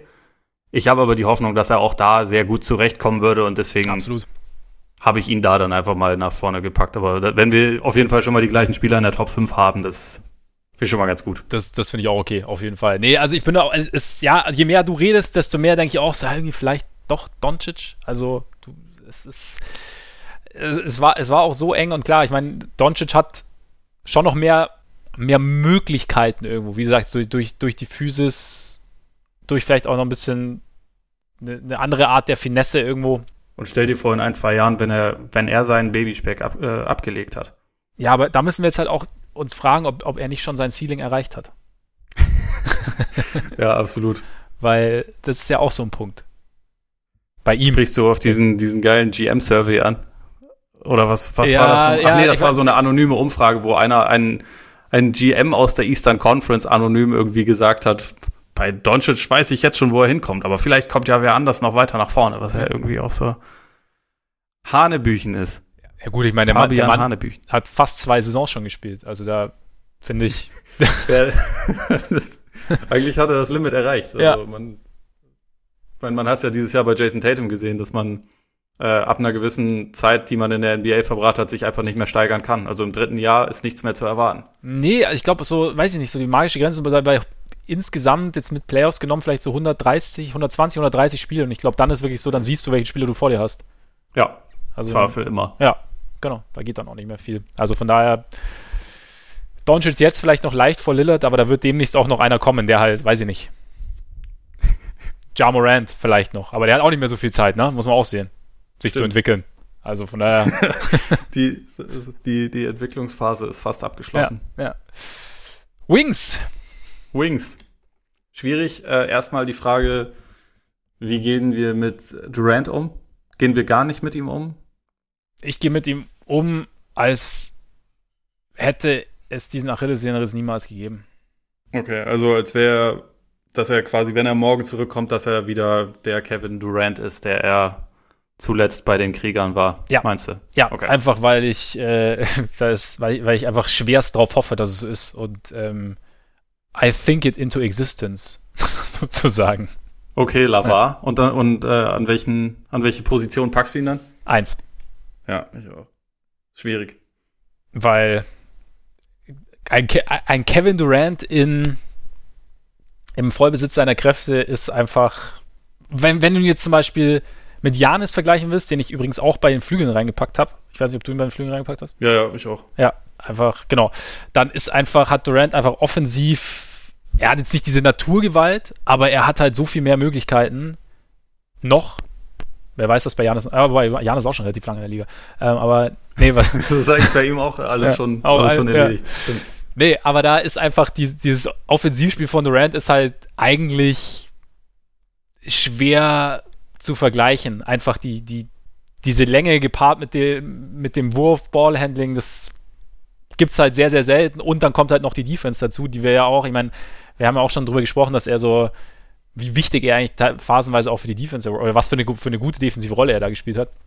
Ja. Bei Warriors. Wenn er engagiert war, einer ja. der besten Verteidiger halt auch der Liga. Genau. Und einfach allein die, die, die, was er halt, ich meine, Janis hat auch Größe und Mobilität, aber Durant hat halt noch eine gewisse Smoothness im Spiel, also gerade offensiv und eine gewisse, gewisse Leichtigkeit, die Janis vielleicht noch ein bisschen abgeht. Und deshalb würde ich, würd ich Durant über Janis sehen. Und diesen, diesen Clown-Hammel? Der ist dazwischen, tatsächlich bei mir. Ja, okay. Ja, das äh, ist bei mir, äh, bei mir nämlich auch so. Das war so das, was ich eben meinte. Für eine Regular Season möchte ich Janis, weil er meiner Meinung nach der mit Abstand beste Regular Season Spieler ist, den wir haben aktuell. Also hat sich noch mal vor alle anderen geschoben, deswegen für mich auch irgendwie klar wieder der MVP, aber ich habe ihn trotzdem auch nur an Position 3. Also Kawhi hat für mich letztes Jahr gezeigt, dass in den Playoffs, also wo sie ja auch gegeneinander gespielt haben, er noch das höhere individuelle Ceiling hat. Also beide mhm. sind ja auch absolut exzellente Verteidiger, aber ich glaube, wenn es darum geht, einen anderen Superstar kalt zu stellen, ist Kawhi immer noch der Beste der Liga selbst wenn er das dann, also wenn er das im Lauf der Saison jetzt nicht die ganze Zeit macht und ja. im, im Lauf der Saison Janis, glaube ich, auch defensiv einen höheren Impact hat. Ich glaube, so in einem Playoff-Szenario, und das ist letztendlich ja das Wichtigste, habe ich Kawhi ein bisschen über ihm und trotzdem für das Gesamtpaket nehme ich halt trotzdem Durant. Also, ja. weil es, glaube ich, dann einfach offensiv noch mal ein Stück weit kompletter ist. Wobei das auch schwierig ist. Also ihn und Kawhi finde ich auch gar nicht mal so leicht miteinander zu vergleichen. Habe ich, hab ich auch ein bisschen überlegt, ne? Also, also es ist tatsächlich nicht so einfach. Aber ich fand dann so dieses, dieses etwas. Vielleicht ist es auch einfach nur das, das, das Gefühl, weil, weil es bei Durant teilweise etwas einfacher aussieht, wenn er offensiv spielt, als bei, bei Kawhi. Dass man denkt, es ist das vielseitigere oder bessere, in Anführungszeichen, Offensivspiel minimal. Aber deshalb, das war jetzt für mich bei Durant. Es sieht einfach so ein bisschen, als, als, als, als, als käme es etwas leichter zu ihm als bei, bei Kawhi. Aber das kann auch, kann auch einfach nur ein Eindruck sein. Ich weiß nicht, was die Zahlen dazu sagen, weil die habe ich nicht nachgeschaut. Also deswegen. hey. Die sagen, dass Durant die Saison gar nicht gespielt hat. Ja, siehst du, ja, toll. Zahlen. Ja, für mich nee, hat er über gespielt. die Jahre ist es halt auch in, in der Hinsicht ein bisschen schwer zu vergleichen, weil äh, also Kawhi über die letzten Jahre hat eine Regular Season quasi komplett ausgesetzt. Er hat letztes Jahr äh, relativ viel ja auch pausiert, dieses Jahr ein bisschen weniger. So, also und ich glaube, gerade in der Regular Season kannst du den, da, da ist Durant über die Jahre schon auf jeden Fall der konstantere Spieler gewesen. Ähm, da, auch da finde ich halt irgendwie so Single-Game-Ceiling schwer zu vergleichen, auch einfach, weil Durant die letzten Jahre bei einem Team hatte, was einfach zu gut war. Also, ich ja. weiß nicht, je mehr ich drüber rede, desto mehr tendiere ich fast, äh, Kawhi an die Eins zu packen, weil ich ihn vielleicht, wobei das auch wieder so ein bisschen Armchair Psychology ist, äh, ihn mental ein kleines bisschen stärker sehe als Durant, der sich, glaube ich, eher ein bisschen in Spielchen manchmal verstricken lässt als Kawhi, den man, der, der, den man oft nicht ansieht, ob er überhaupt irgendwas denkt oder ja. ob das einfach nur ist wie bei Homer Simpson, wo halt einfach im Kopf so, so jemand irgendwie so ein bisschen tanzt und das war's. Und alles andere ist vollkommen egal. Also, ja, ich, ich, ich glaube, ich packe Kawhi doch tatsächlich ja? äh, noch einen drüber, ja. Nee, ich, ich, ich bleib bei Durant. Für mich ist einfach, für mich ist Durants offensiver Impact einfach noch ein bisschen größer als der von Kawhi und defensiv ist dann der, also der Unterschied Durants Offense zu Kawhis Offense ist für mich größer als der Unterschied Kawhis Defense zu Durants Defense. So. Ja, kann ich nachvollziehen. Deswegen. An vier kommt bei dir bestimmt Paul George, oder? Äh, nee. äh, also, wobei, also ich finde, nach diesen drei Spielern, die, die man, also LeBron müsste man noch irgendwie wahrscheinlich mit integrieren, aber dann sind es halt auch irgendwie so die drei, vier besten Spieler der Liga. Ja flacht es schon sehr ab, finde ich. Also mhm, man ja. hat da immer noch sehr, sehr gute Spieler, aber halt nicht aber auf dem Niveau. Also weißt du, ich, ich, dachte so, ja, okay, easy Wings und dann habe ich mal so geguckt und dachte so auf einmal so, oh, okay, äh, doch der. Ich sag dir aber warum, weil wir halt LeBron da äh, rausgenommen haben aus der Kategorie, um mhm. es äh, uns leichter zu machen bei den, bei den Playmakern. Ja. So, ich glaube, das ist, äh, das ist der einzige Grund, ja. Aber also ich meine, man hat da natürlich immer noch ziemlich überragende Spieler, äh, aber halt nicht mehr so diese super duper Megastars. Äh, ich habe Jimmy Butler auf die vier gepackt. Hm. Interessant.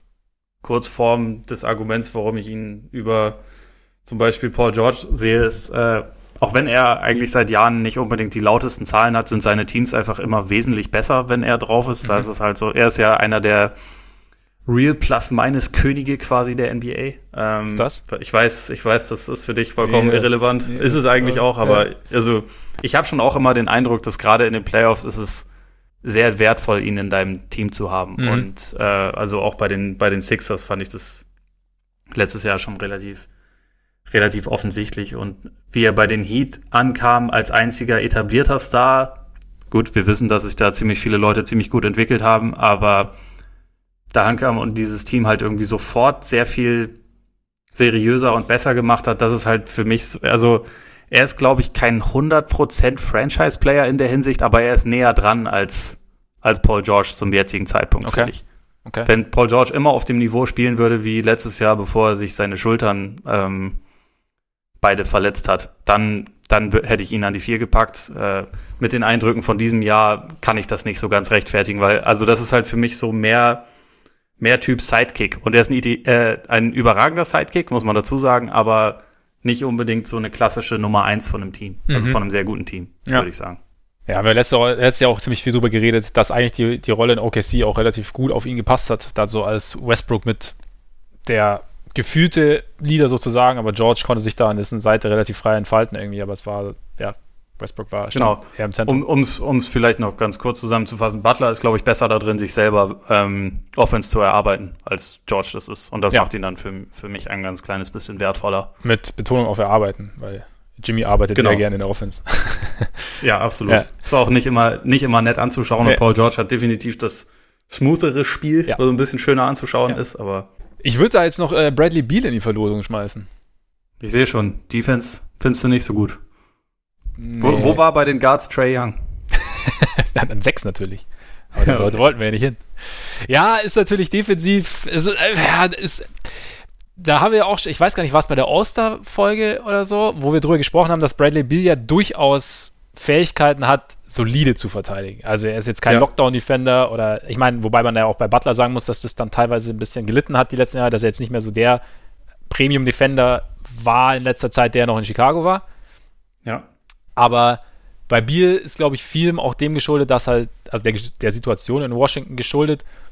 Aber für mich ist halt offensiv ist er halt der wahrscheinlich viel, also wenn wir jetzt die, wenn, wenn wir uns jetzt George Butler und, und, und, und Biel anschauen, ist Biel, glaube ich, derjenige mit dem vielseitigsten und gefährlichsten Offensivspiel. Und auch dem Offensivspiel, mhm. das vielleicht für sich allein am besten steht, am besten stehen kann.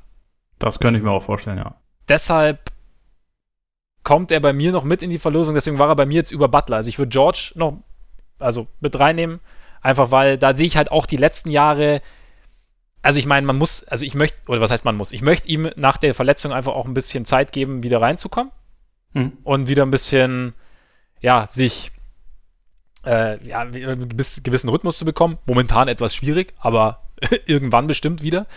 Und aber wie du sagst, also ich meine, er, hat, er ist ja momentan in einer Situation, in der er wahrscheinlich in einer, in einer, relativ guten Situation für ihn, dadurch, dass er eben auch jetzt bei den, bei den Clippers nicht zwingend der, derjenige sein muss, der die Show schmeißen muss, der die Show aber schmeißen kann. Und, ich, und er ist halt einfach, wir haben letztes Jahr hatten wir ihn teilweise nicht wirklich in der MVP-Konversation, weil die beiden vorne einfach zu weit vorne waren, aber er war im erweiterten Kreis und er war im erweiterten Kreis zum Defensive Player of the Year und damit ist er für mich irgendwo was, was, was das Potenzial angeht, einfach nochmal ein Stück, Stück über Butler und auch noch minimal über Biel, einfach weil das Gesamtpaket noch ein bisschen besser ist. Aber ich würde.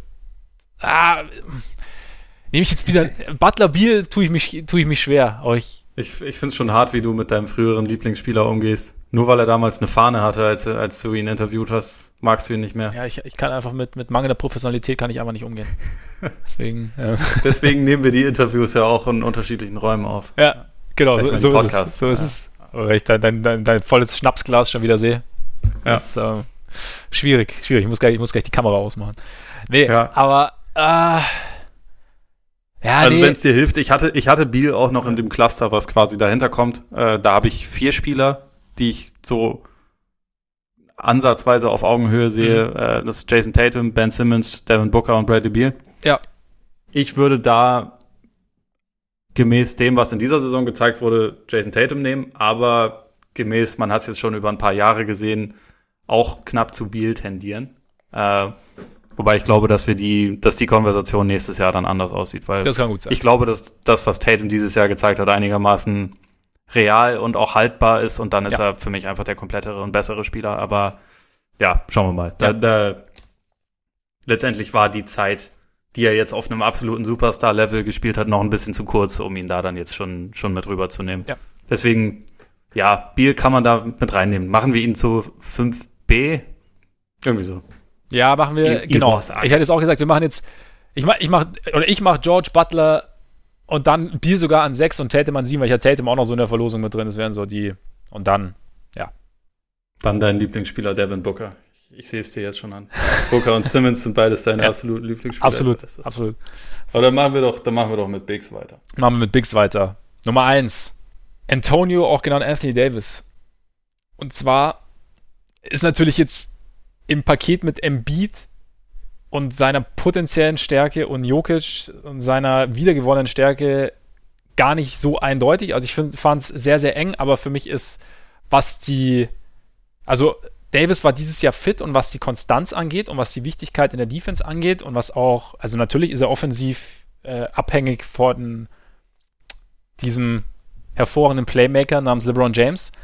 Aber ich finde, dass Davis jetzt bei den Lakers schon nochmal so einen, so einen gewissen Sprung gemacht hat, auch so ein bisschen das gezeigt hat, bis jetzt, was man sich, was man sich über die, die Jahre so ein bisschen erhofft hat. Natürlich auch so ein bisschen, also vereinfacht formuliert unter den Fittichen von LeBron, aber gerade was, was er defensiv abreißt und eben auch die Konstanz, mit der er es abreißt, finde ich, gerade die Konstanz bringt noch mal so bringt ihn für mich nochmal ein bisschen über die anderen beiden. Weil, weil du bei Embiid halt immer die, die, die Geschichte hast, ist er jetzt richtig fit oder dann ist er wieder, dann ist er verletzt, dann passt es gerade irgendwie nicht so. Und vom Potenzial her ist Embiid sicherlich defensiv und auch offensiv mehr oder weniger auf Augenhöhe, vielleicht sogar besser als Davis, aber ich finde einfach, Davis ist im Gesamtpaket, wenn ich das, wenn ich Availability und Konstanz nehme, nochmal so, so minimal drüber, einfach wenn ich, weil das, oh, das gibt für mich nochmal ein bisschen den Ausschlag.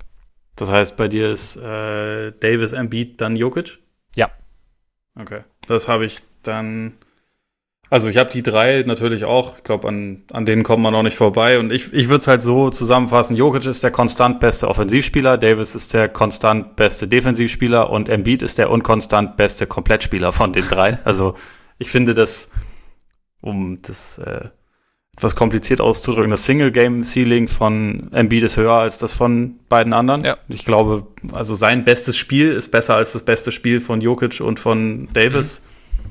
Man sieht es einfach nur für mich zu selten und äh, ich finde es mittlerweile halt schon auch ein bisschen alarmierend, dass er halt einfach nicht in der Lage ist, wirklich fit zu werden. Also auch im Sinne von nicht nur, dass irgendwie Knie und Rücken immer mal wieder äh, sich beschweren, sondern dass er halt auch einfach Übergewicht hat teilweise und das einfach gerade bei jemandem mit einer Verletzungsgeschichte einfach nicht passieren sollte.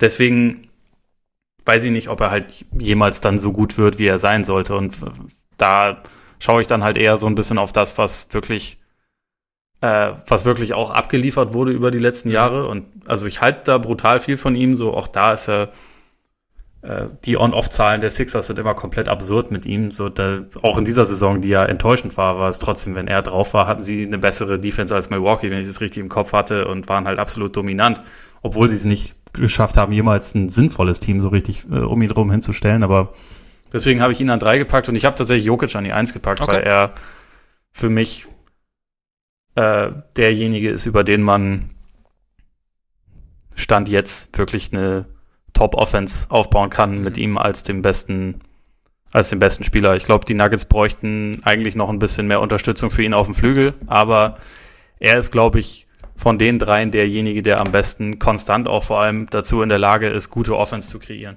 Das ist halt das eine Schwäche, die ich bei Davis sehe. Davis ist dafür der viel, viel bessere Verteidiger natürlich, gerade auch so im Sinne von äh, Pick-and-Roll-Defense, die bei Jokic, also die Nuggets kriegen es ja schon irgendwie hin, aber dass das nie eine Stärke sein wird, ist klar. Und das ist gerade in den Playoffs wird es nicht unbedingt leichter für ihn. Trotzdem ist es irgendwie so gemessen an dem, was ich jetzt über die letzten ein, zwei Jahre gesehen habe, habe ich ihn halt knapp an die, an die Eins gepackt.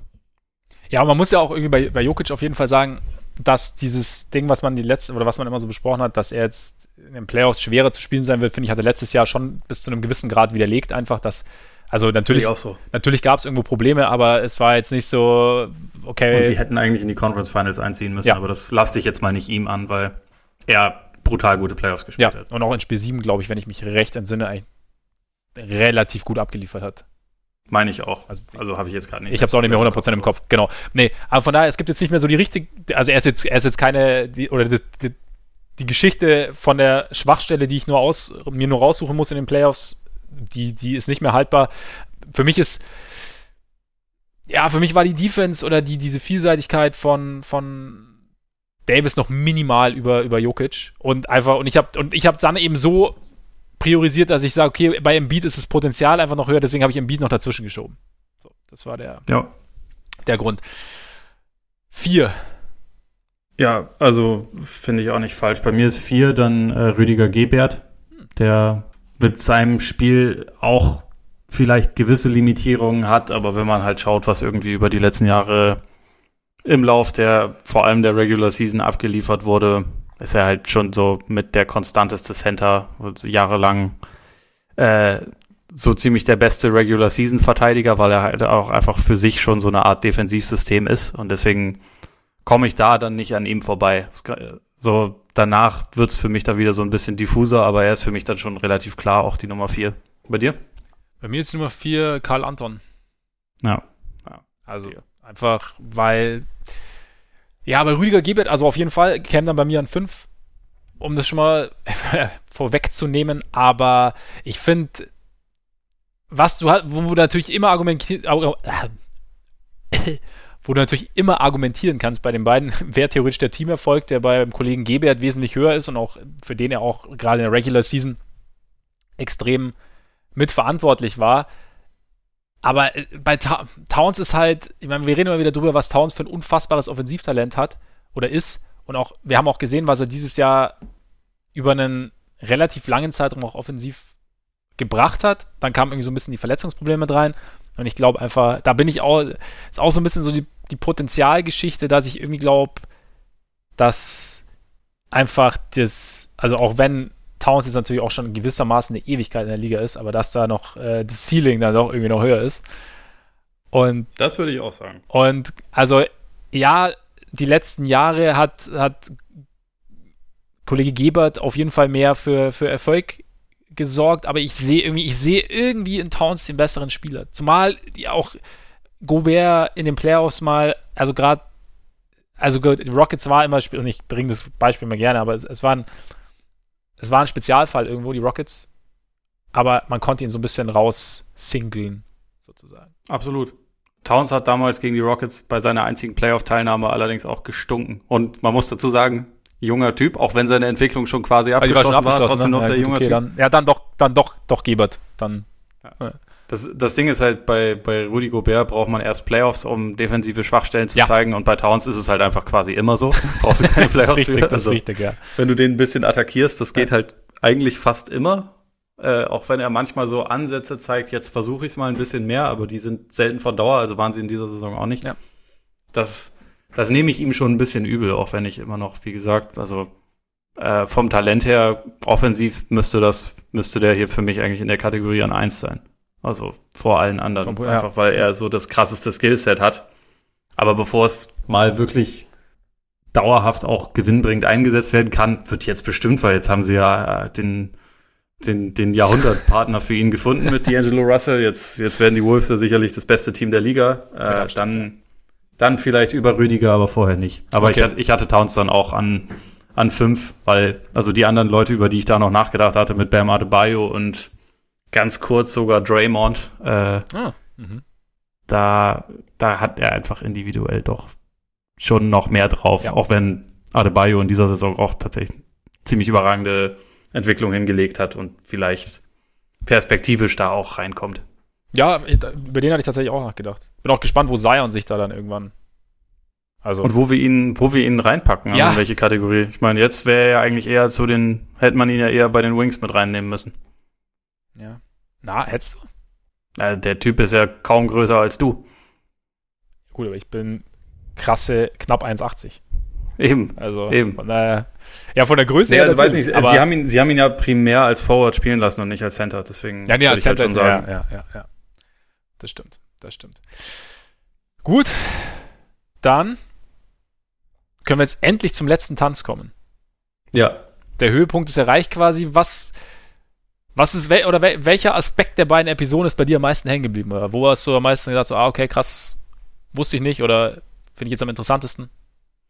Äh, ich fand, dass sie diesen, also sie haben es ziemlich gut, finde ich, hinbekommen zu vermitteln, warum diese Situation da 92, 93 sich so langsam Mhm. und dann doch relativ schnell auch zum, zum Schlechten gewendet hat für ihn. Also sie haben, finde ich, das gerade in der sechsten Folge halt geschafft, so eine ziemlich klaustrophobische äh, Ja. Atmosphäre irgendwie zu erzeugen. Also man fühlte sich irgendwie so ein bisschen mit eingesperrt und hat so gedacht, also ich meine, gerade wenn man zum Beispiel Playing for Keeps gelesen hat oder so, dann, dann weiß man das ja im Prinzip auch, weil es da auch darum ging. Aber hier redet er ja zum ersten Mal selber darüber. Für Playing for Keeps hat er ja leider keine Interviews Mhm. geben wollen. Und man bekommt es einfach so ein bisschen vermittelt, wie das ist so, da ist halt der Typ, der irgendwie auf der ganzen Welt verehrt und äh, gefeiert wird und so mit der beliebteste Typ überhaupt ist, mindestens in Amerika, auch noch in vielen anderen äh, Orten auf der Welt wahrscheinlich und der aber halt einfach dann überhaupt gar keine Freiheiten mehr hat. Also der sich im Prinzip nicht bewegen kann, ohne dass ihn dabei irgendjemand anhimmelt und anschreit und irgendwas von ihm will und so. Ich glaube, das, also das haben sie ziemlich gut geschafft, finde ich, diesen Eindruck zu vermitteln. Ich meine, das größte Highlight ist aber natürlich sein äh, Security-Dude mit der überragenden Mähne, Ja. der ihn abzieht beim, äh, beim Würfeln. Was war das für ein Spiel? Ich habe also ich, ich, ich kenne das von früher, dass man das mit Münzen spielt, halt wer am nächsten an der Wand ist. Ich glaube, das haben sie. Ah, okay, Äh, das ja, war das. Aber dass er halt den, den Shrug dann auspackt, Ja. den Jordan vorher gegen Drexler ausgepackt hat, das, das war tatsächlich das Highlight das auf jeden überragend. Und Ich glaube, das war auch, grundsätzlich das Jordan Highlight bisher dieser Serie. Hä? Das war das Highlight der Serie bisher, nicht Absolut. nur der Folge. Absolut. In Verbindung damit, dass Jordan angepisst war, dass er gerade, keine Ahnung, 10 Dollar verloren hat gegen seinen Security Guard oder was er da verloren hat. Ja. Aber das, das, man hat richtig gemerkt, dass ihm, dass ihm echt auf den Sack geht gerade. Ja. Er hat auch gesagt, ja, dein, dein Ding darf rollen oder was meinst du? Er war, er war nicht einverstanden. Weil ich geil. Ja, Ja, war, ja, war, also man, man, man kommt da, also es kommt auf jeden Fall durch, dass es ein extrem schlechter Verlierer ist, selbst wa- was sowas angeht. ja, das stimmt, das stimmt. Geil fand ich auch den äh, äh, am Anfang beim All-Star-Game, so diesen, den Blick hinter die Kulissen, den man mal so bekommen hat. Ja, gerade der Trash Talk mit, äh, mit Magic und Larry dann auch Ja. so ein bisschen. Ja. Auch wie, wie Bird reinkommt, wie so, boah, wenn wir schon mal hier sind, können wir das ja auch gewinnen. ja, das, schon. da muss ich schon ein bisschen lachen, weil man weiß ja bei Larry Bird, was der von solchen Veranstaltungen hält. Ja. Wie er da einfach nur so, oh, das war schon sehr authentisch. Ja. Ja, aber ich fand, ich fand auch tatsächlich dieses Bild von den dreien dann auch im Gang, fand ich irgendwie geil, wo du so gesehen hast, so Kay, Magic und, und Larry jetzt im, im, im Anzug und Jordan irgendwie noch so dabei, aber so die drei, die es eigentlich, die sich über Jahre hinweg gebattelt haben, fand, war, war irgendwie eine, coole- eine coole Aufnahme. Und dann auch so, Ja. wir mit, mit Kobe die ganze Geschichte. Also, ich muss gestehen, haben wir außerhalb schon mal drüber geredet, ich war so ein bisschen, ich war fast froh, dass es keine, also die, die, die Social Media Ankündigungen zu der Folge waren ja so, als wäre es die Kobe-Folge und ich dachte schon so, okay, krass, jetzt kommt sehr, sehr viel Kobe. Und ich war froh, dass es nicht so war, weil es irgendwie, also es wäre irgendwie hart gewesen. Also ich fand schon einfach hart, ihn da jetzt sitzen zu sehen. Ja, absolut. Und, ähm, aber ich fand es so interessant, so wie, ja, wie Jordan ihn dann doch so ein bisschen, er hat zwar so nach außen hin so ein bisschen den, den, den Trash-Talk hier mit seinen Teamkollegen, aber dass er ihn dann doch so ein bisschen an sich rangelassen hat und ihn dann halt auch eben, also was Kobe auch erzählt hat, diese, diese Hilfe gegeben hat, die, die Kobe dann auch sehr, sehr weitergeholfen hat und ihm dann halt so ein bisschen ein paar Tipps gegeben hat und so. Fand ich eigentlich, fand ich ganz cool. Also er was er dann.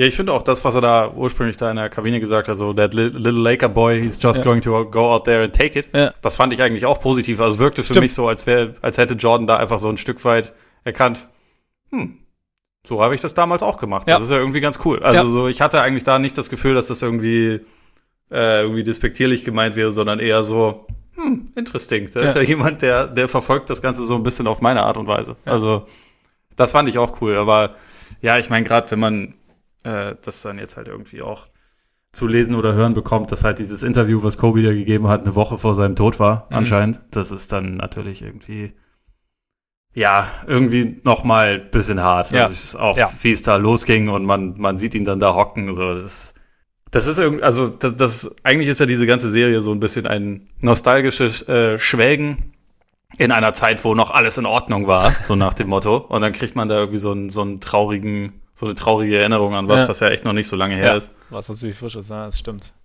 Aber ich finde es auch letztendlich gut, dass das jetzt nicht, nicht so ein Hauptfokus der Serie mhm. war, weil das wäre ja letztendlich auch nicht angebracht gewesen. So, nee. ähm, wenn man die Kobe-Geschichte erzählt, was ja auch passieren wird, also das ist ja mittlerweile schon einigermaßen ja. verbrieft, dass da auch, ich glaube, die letzten beiden Jahre sogar mitgefilmt wurden und dass daraus halt auch so eine, so eine Serie gemacht werden soll, dass man da das Thema Jordan größer macht, als dass man in der Jordan-Doku genau. das Thema Kobe groß macht, das, das ist ja, also liegt irgendwie auf der Hand, ne? Also was ich halt in der Hinsicht ganz interessant gefunden hätte, wenn sie bei der Entwicklung von MJ vielleicht auch David Thompson zum Beispiel kurz äh, erklärt hätten, weil das ja sein Vorbild war, ja. so nach dem Motto. Das, das hätte ich ganz interessant gefunden, aber dass Kobe da jetzt nicht den, den allergrößten äh, Anteil einnimmt, finde ich halt, finde ich halt auf jeden Fall logisch. Absolut. Dann die Geschichte mit Kukoc ist ja. also grundsätzlich alle Bilder vom Dream Team, auch diese, diese ähm, Trainingseindrücke, das ist halt schon relativ überragend, mhm. muss man sagen. Aber sie waren war, bis heute, sie waren solche Arschlöcher zu Toni Kukoc. Ja. Das ist irgendwie echt schade. Also ja, irgendwie, irgendwie unnötig. Man, der tut einem ja heute noch leid. ich fand auch seine Aussage so geil, so, ich kannte die Typen gar nicht. ja, so, oder die kannten mich nicht. Und dann? Was, was soll das? Also so, er, er, er glaub, er, ich glaube, er kann es bis heute auch noch nicht fassen. Aber ich fand es halt auch. Wenn er eine Jerry Krause Maske getragen hätte, dann hätte, ja. hätte man es hätte verstanden. Ja. Aber das ist halt echt einfach der einzige Punkt. Ja. Also er, er konnte echt überhaupt nichts dafür, aber ich fand es dann auch so geil, wie sie dann so, wie sie dann überrascht waren, als er im Finale dann auf einmal äh, einen aufgespielt hat. Ja. Und dann so, dann kam auch wieder dieses Toughness und Europe, wo dann, und dann doch, ich weiß gar nicht, wer es gesagt hat, so dass, dass sie halt nicht bedacht haben, was halt die Geschichte von Toni Kukoc ist, so mit dem Jugoslawienkrieg und so, was da halt so los ja. ist, ne? Also dass, dass Soft da nicht, nicht so richtig der Faktor ist irgendwo. Aber ich fand es ich fand's sehr schön, dass äh, Toni Kukoc da äh, so ein bisschen mehr eine Rolle bekommen hat. Ich hoffe, er kriegt jetzt auch noch eine Bulls-Rolle dazu. Und ich hatte es auch tatsächlich nicht mehr so auf dem Schirm, dass er halt im Finale echt gut aufgespielt hat. Also jetzt kurz mal. Hatte ich, hatte ich in der Form auch nicht mehr. Also ich meine, letztendlich, sie haben ja das Spiel auch irgendwie mit 30 Punkten ja, gut, verloren. Das war Deswegen, ja, so einzelne Spiele habe ich beim Dream Team sowieso echt nur bedingt im Kopf. Aber äh, ja, also ja. Dass, dass er da sich selber noch mal so ein bisschen rehabilitiert hat, ja. das hatte ich tatsächlich auch nicht mehr auf dem Schirm gehabt. Und witzig fand ich in der Hinsicht auch, sie haben mit Karl Malone kurz interviewt, also halt 92 damals interviewt und der, äh, Malone mhm. lachte im Interview. Da kam irgendwie tatsächlich so ein bisschen sympathisch rüber. Ganz kurz. Ja. ja. ja. Vorher kam Malone noch nie so das. Hat, hat später, das Botox hat später verhindert. Also, dann, genau. dann, waren einfach keine Regungen mehr in seinem Gesicht zu sehen. Ja. Nie wieder. Aber ich fand schon, ich fand schon krass zu sehen, wie sie so diese, was du auch schon gesagt hast, diese, diese Build-up hin zu der, zum Rücktritt dann, also der Rücktritt ist ja noch nicht, den haben wir ja noch nicht gesehen jetzt, der wird wahrscheinlich in der nächsten Folge dann kommen, aber das so zu sehen tatsächlich, ja, wie, wie, wie dieses, diese Krake sich dann immer mehr oder dieses Seil um ihn herum immer mehr zugezogen hat und wie man dann irgendwie auf einmal so, er war ja so Everybody's Darling, jeder liebte Michael Jordan, war ein lustiger Typ und so und dann kam, kam die Jordan Rules raus, also das Buch von, von Sam Smith und dann hat man so angefangen, okay, der ist ja gar nicht perfekt und, ah, und dann wurde halt alles mögliche, was halt so um ihn rum war, wurde halt dann extrem aufgebauscht. Also ich meine, die Gambling-Geschichte ist ja verbrieft und dass er da auch mit zwielichtigen Typen unterwegs war, ist verbrieft, dass er da vor Gericht aussagen musste, ist verbrieft, aber er hat ja trotzdem nichts in dem Sinne getan, was jetzt verboten gewesen wäre oder so. Nee, er hatte nur eine beschissene Entourage. Ja, genau. Und trotzdem wurde halt wurde halt spekuliert und wurden Fragen gestellt und dann eben diese Atlantic City-Geschichte vor dem vor Spiel 2 der Conference Finals 93. Ja, keine Ahnung. Also, das ist halt auch so ein Ding, wenn drei, vier, fünf Possessions in dem Spiel laufen halt anders und keine Sau interessiert, ob Michael Johnson in Atlantic City oder in Vegas war oder was auch immer. Also es ist halt, man, man pickt sich dann irgendwie so einzelne Sachen raus und das fand ich echt ganz interessant auch zu sehen, wie dämlich man dann halt so auf diesem Negativen rumreitet und dann halt unbedingt ja. irgendwie Stories sucht und da, um dann sagen zu können, ey krass, der Typ ist gar nicht perfekt. Ja, natürlich ist der Typ nicht perfekt. Und natürlich ist der Typ irgendwie, hat er seine Ecken und Kanten. Also haben wir, haben wir ja der alle. Hat auch hart einen an der Waffel, muss man sagen. Aber ja. auch das ist ja sein gutes Recht. Oh, ja, und irgendwo, und, und dass sie dann irgendwie am Endeffekt also ich könnte mir schon vorstellen, nach allem, was man so hört, dass das halt auch so ein Faktor war, dass er irgendwann gesagt hat, ey, ich habe keinen Bock mehr auf den, also ich brauche jetzt mal eine ja. Pause einfach.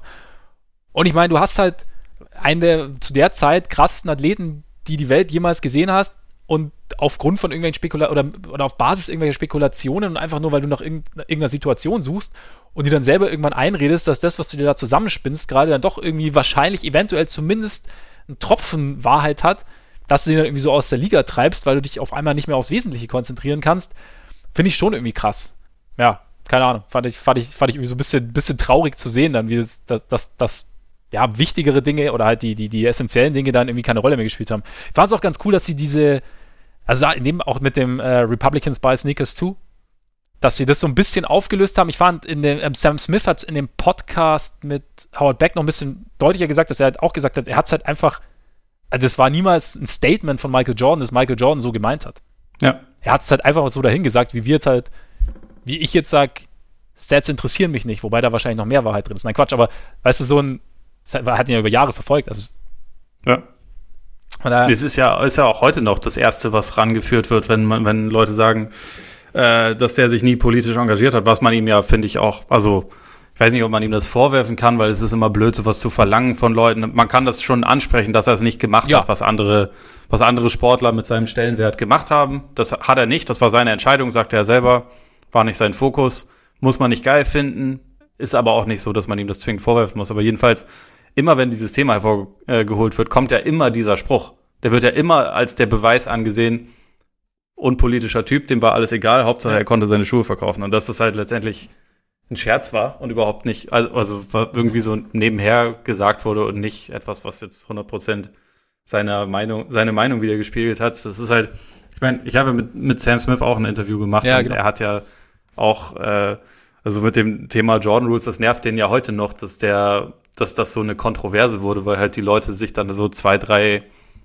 Details rausgepickt haben und daraus dann irgendwie Artikel gestrickt haben, statt das ganze Buch zu lesen und irgendwie daraus wiederzugeben, was das so aussagt. So, was das, ja, ja, ich meine, das machen wir ja heute auch immer noch alle so. Das ist halt, äh, ist halt einfach so. Ja. Aber ist auch verständlich, dass ihn das stört. Und damals gab es halt einfach noch nicht diese äh, rund um die Uhr Berichterstattung. So heutzutage wäre, wären ja die, Teil, äh, die Details, die er da bekommen hat, die wären ja dann eine Stunde später auf Twitter und dann wüsste das jeder. Und dann gäbe es halt auch nicht diesen kumulativen Effekt, so, da hat jetzt einer ein Jahr lang gesammelt und dann kommen halt ein paar Sachen auf einmal raus. Und dann schreibt man halt einen Artikel mit, Jordan hat seine Teammates verprügelt, hat den Ball so hart gepasst, dass sie sie nicht fangen können, war ein Arschloch teilweise.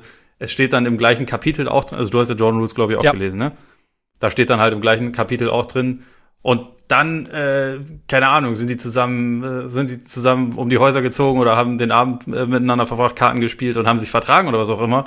Solche Sachen standen da ja auch drin, aber die haben es halt so dann nicht in diese weitere, in diese weitere Berichterstattung äh, das, geschafft. Das fand ich zum Beispiel auch interessant, als ich das Buch gelesen habe. Also man hat ja vorher schon gehört, welche, oder ich hatte vorher schon gehört, welche Wellen das Buch geschlagen hatte. Dann habe ich das Buch gelesen und natürlich waren diese Passagen drin und natürlich hast du gemerkt, dass halt in dem Team es diverse Reibereien gab, aber es war jetzt nicht so dieses, also als Gesamt, im Gesamtkontext war das jetzt für mich nicht skandalträchtig. Also es war halt klar, Michael Jordan ja. ist jetzt, also mein Michael Jordan muss ja auch kein Engel sein. Also ich finde auch irgendwo, ja. auch dass er, dass er hier das, das Ticket mit Randy Brown, weißt du, wo, wo Randy Brown noch ein Ticket für seine Family fragt und er sagt so, ja, was brauchst du denn? Und gibt ihm ja. so das Ticket und sagt dann so, oder was, äh, irgendwas mit Gott, wo er dann so den Witz macht, so, ja, you, you got one from God und dann so, nein, nein, nein, nein, nein. Also, weißt du, es ist jetzt so, ja, er hatte nicht den wahnsinnig cleversten Humor. Nee, also ich. Also das, das, das, also auch diese Witze über Jerry Krause sind so dermaßen unlustig. Ja. Also die er regelmäßig raus Ja. so, "Hä, du bist klein, du sollst nicht rauchen. Ja. So, äh, es ist einfach. Ja, die, die, gut, genau. aber- also er hatte, aber er war jetzt, also ich finde auch, dass, ja, ich finde es auch interessant, wenn ich, also du hast wir mit Sam Smith geredet. Ich habe aber so das Gefühl, dass er schon so gern ein bisschen klarstellen würde, dass Jordan eigentlich früher mal ein ganz cooler Dude war. Dass sich das Ja. irgendwann so, dass ihm das schon irgendwie wichtig ist. Oder wie hat's, welchen Eindruck hast du so, als du mit ihm geredet hast?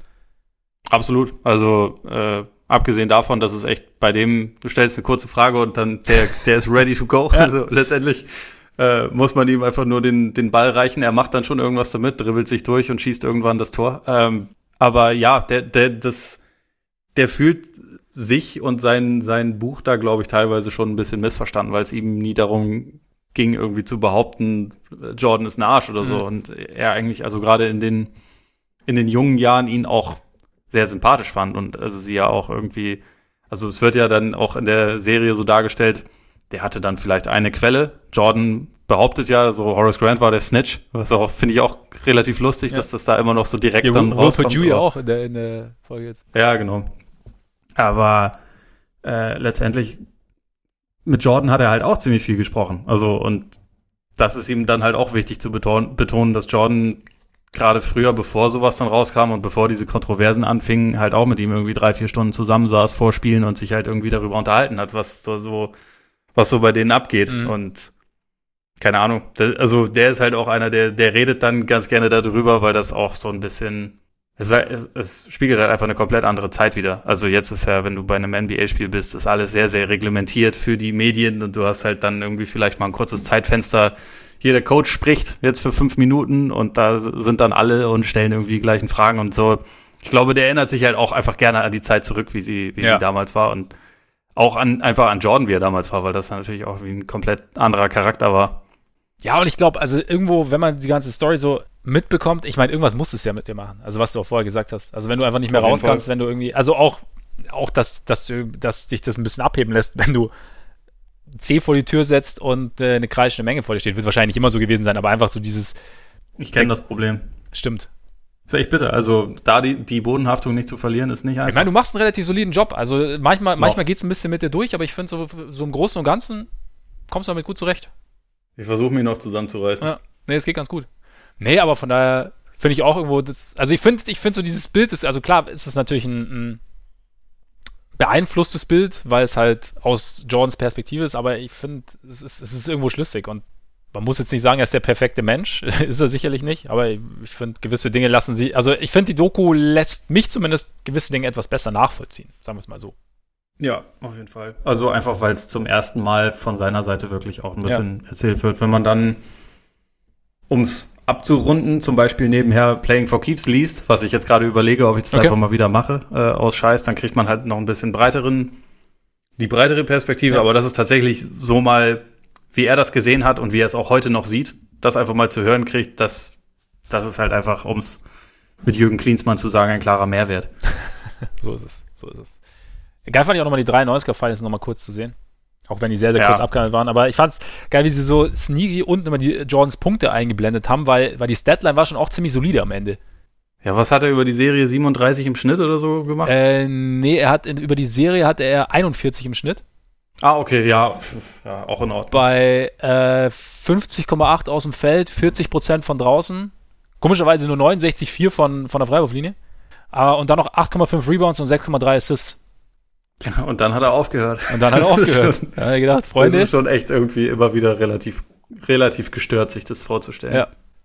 Irgendwie, also das ist ja letztendlich auch immer noch der große Mythos. Ich bin mal gespannt, wie das dann abgehandelt wird Ja. in, äh, in den nächsten Folgen, aber er war schon auf einem ganz okayen Niveau. Finde ich auch ganz geil, dass, dass man Barclay äh, dann zu hören kriegt, der halt sagt, ja, da habe ich halt schon realisiert, dass der besser war als Ja, ich. Also, so, ich hätte es nicht, ich hätte für mich nicht viel besser machen können und es hat einfach nicht gereicht. Ja. So, das finde ich irgendwie so eine ganz coole Realisierung, weil es, glaube ich, eine ist, die wahrscheinlich in den 90ern so der eine oder andere gemacht hat, aber Barclay ist halt auch in der Lage, das dann einigermaßen eloquent darzustellen. Und auch deutlich und nicht irgendwie zu sagen, ja, hm, weiß nicht.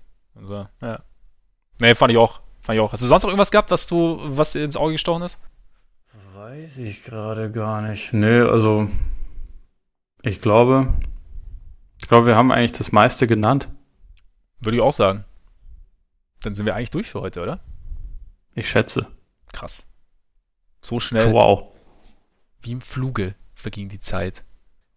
Ja, wie den Bogen, der lässt sich jetzt schwer spannen davon. Aber äh, ja, ich würde aber sagen, ich bedanke mich bei euch fürs Zuhören, Freunde. Schön, dass ihr dabei wart, dass ihr, wenn ihr das jetzt noch hört, bis zum Ende dran geblieben seid. Und wenn ihr irgendwelche Fragen habt, wenn ihr irgendwelche Themen habt, die wir mal besprechen sollen, wenn ihr selber irgendwelchen Input zu Last Dance zum Beispiel habt, dann schreibt uns gerne auf Twitter, schreibt uns auf Instagram und abonniert uns natürlich, falls ihr das noch nicht getan habt, auf Apple Podcasts, wo ihr uns auch eine Rezension hinterlassen könnt. Abonniert uns auf Spotify und erzählt es natürlich auch gern weiter, wenn ihr findet, dass da noch viel, viel mehr Leute reinhören sollten, wenn wir über den kleinen orangen Ball sprechen. Und jetzt würde ich sagen, genießt euren Tag, euren Abend, euren Morgen und bis bald hoffentlich. Reingehauen. Reingehauen.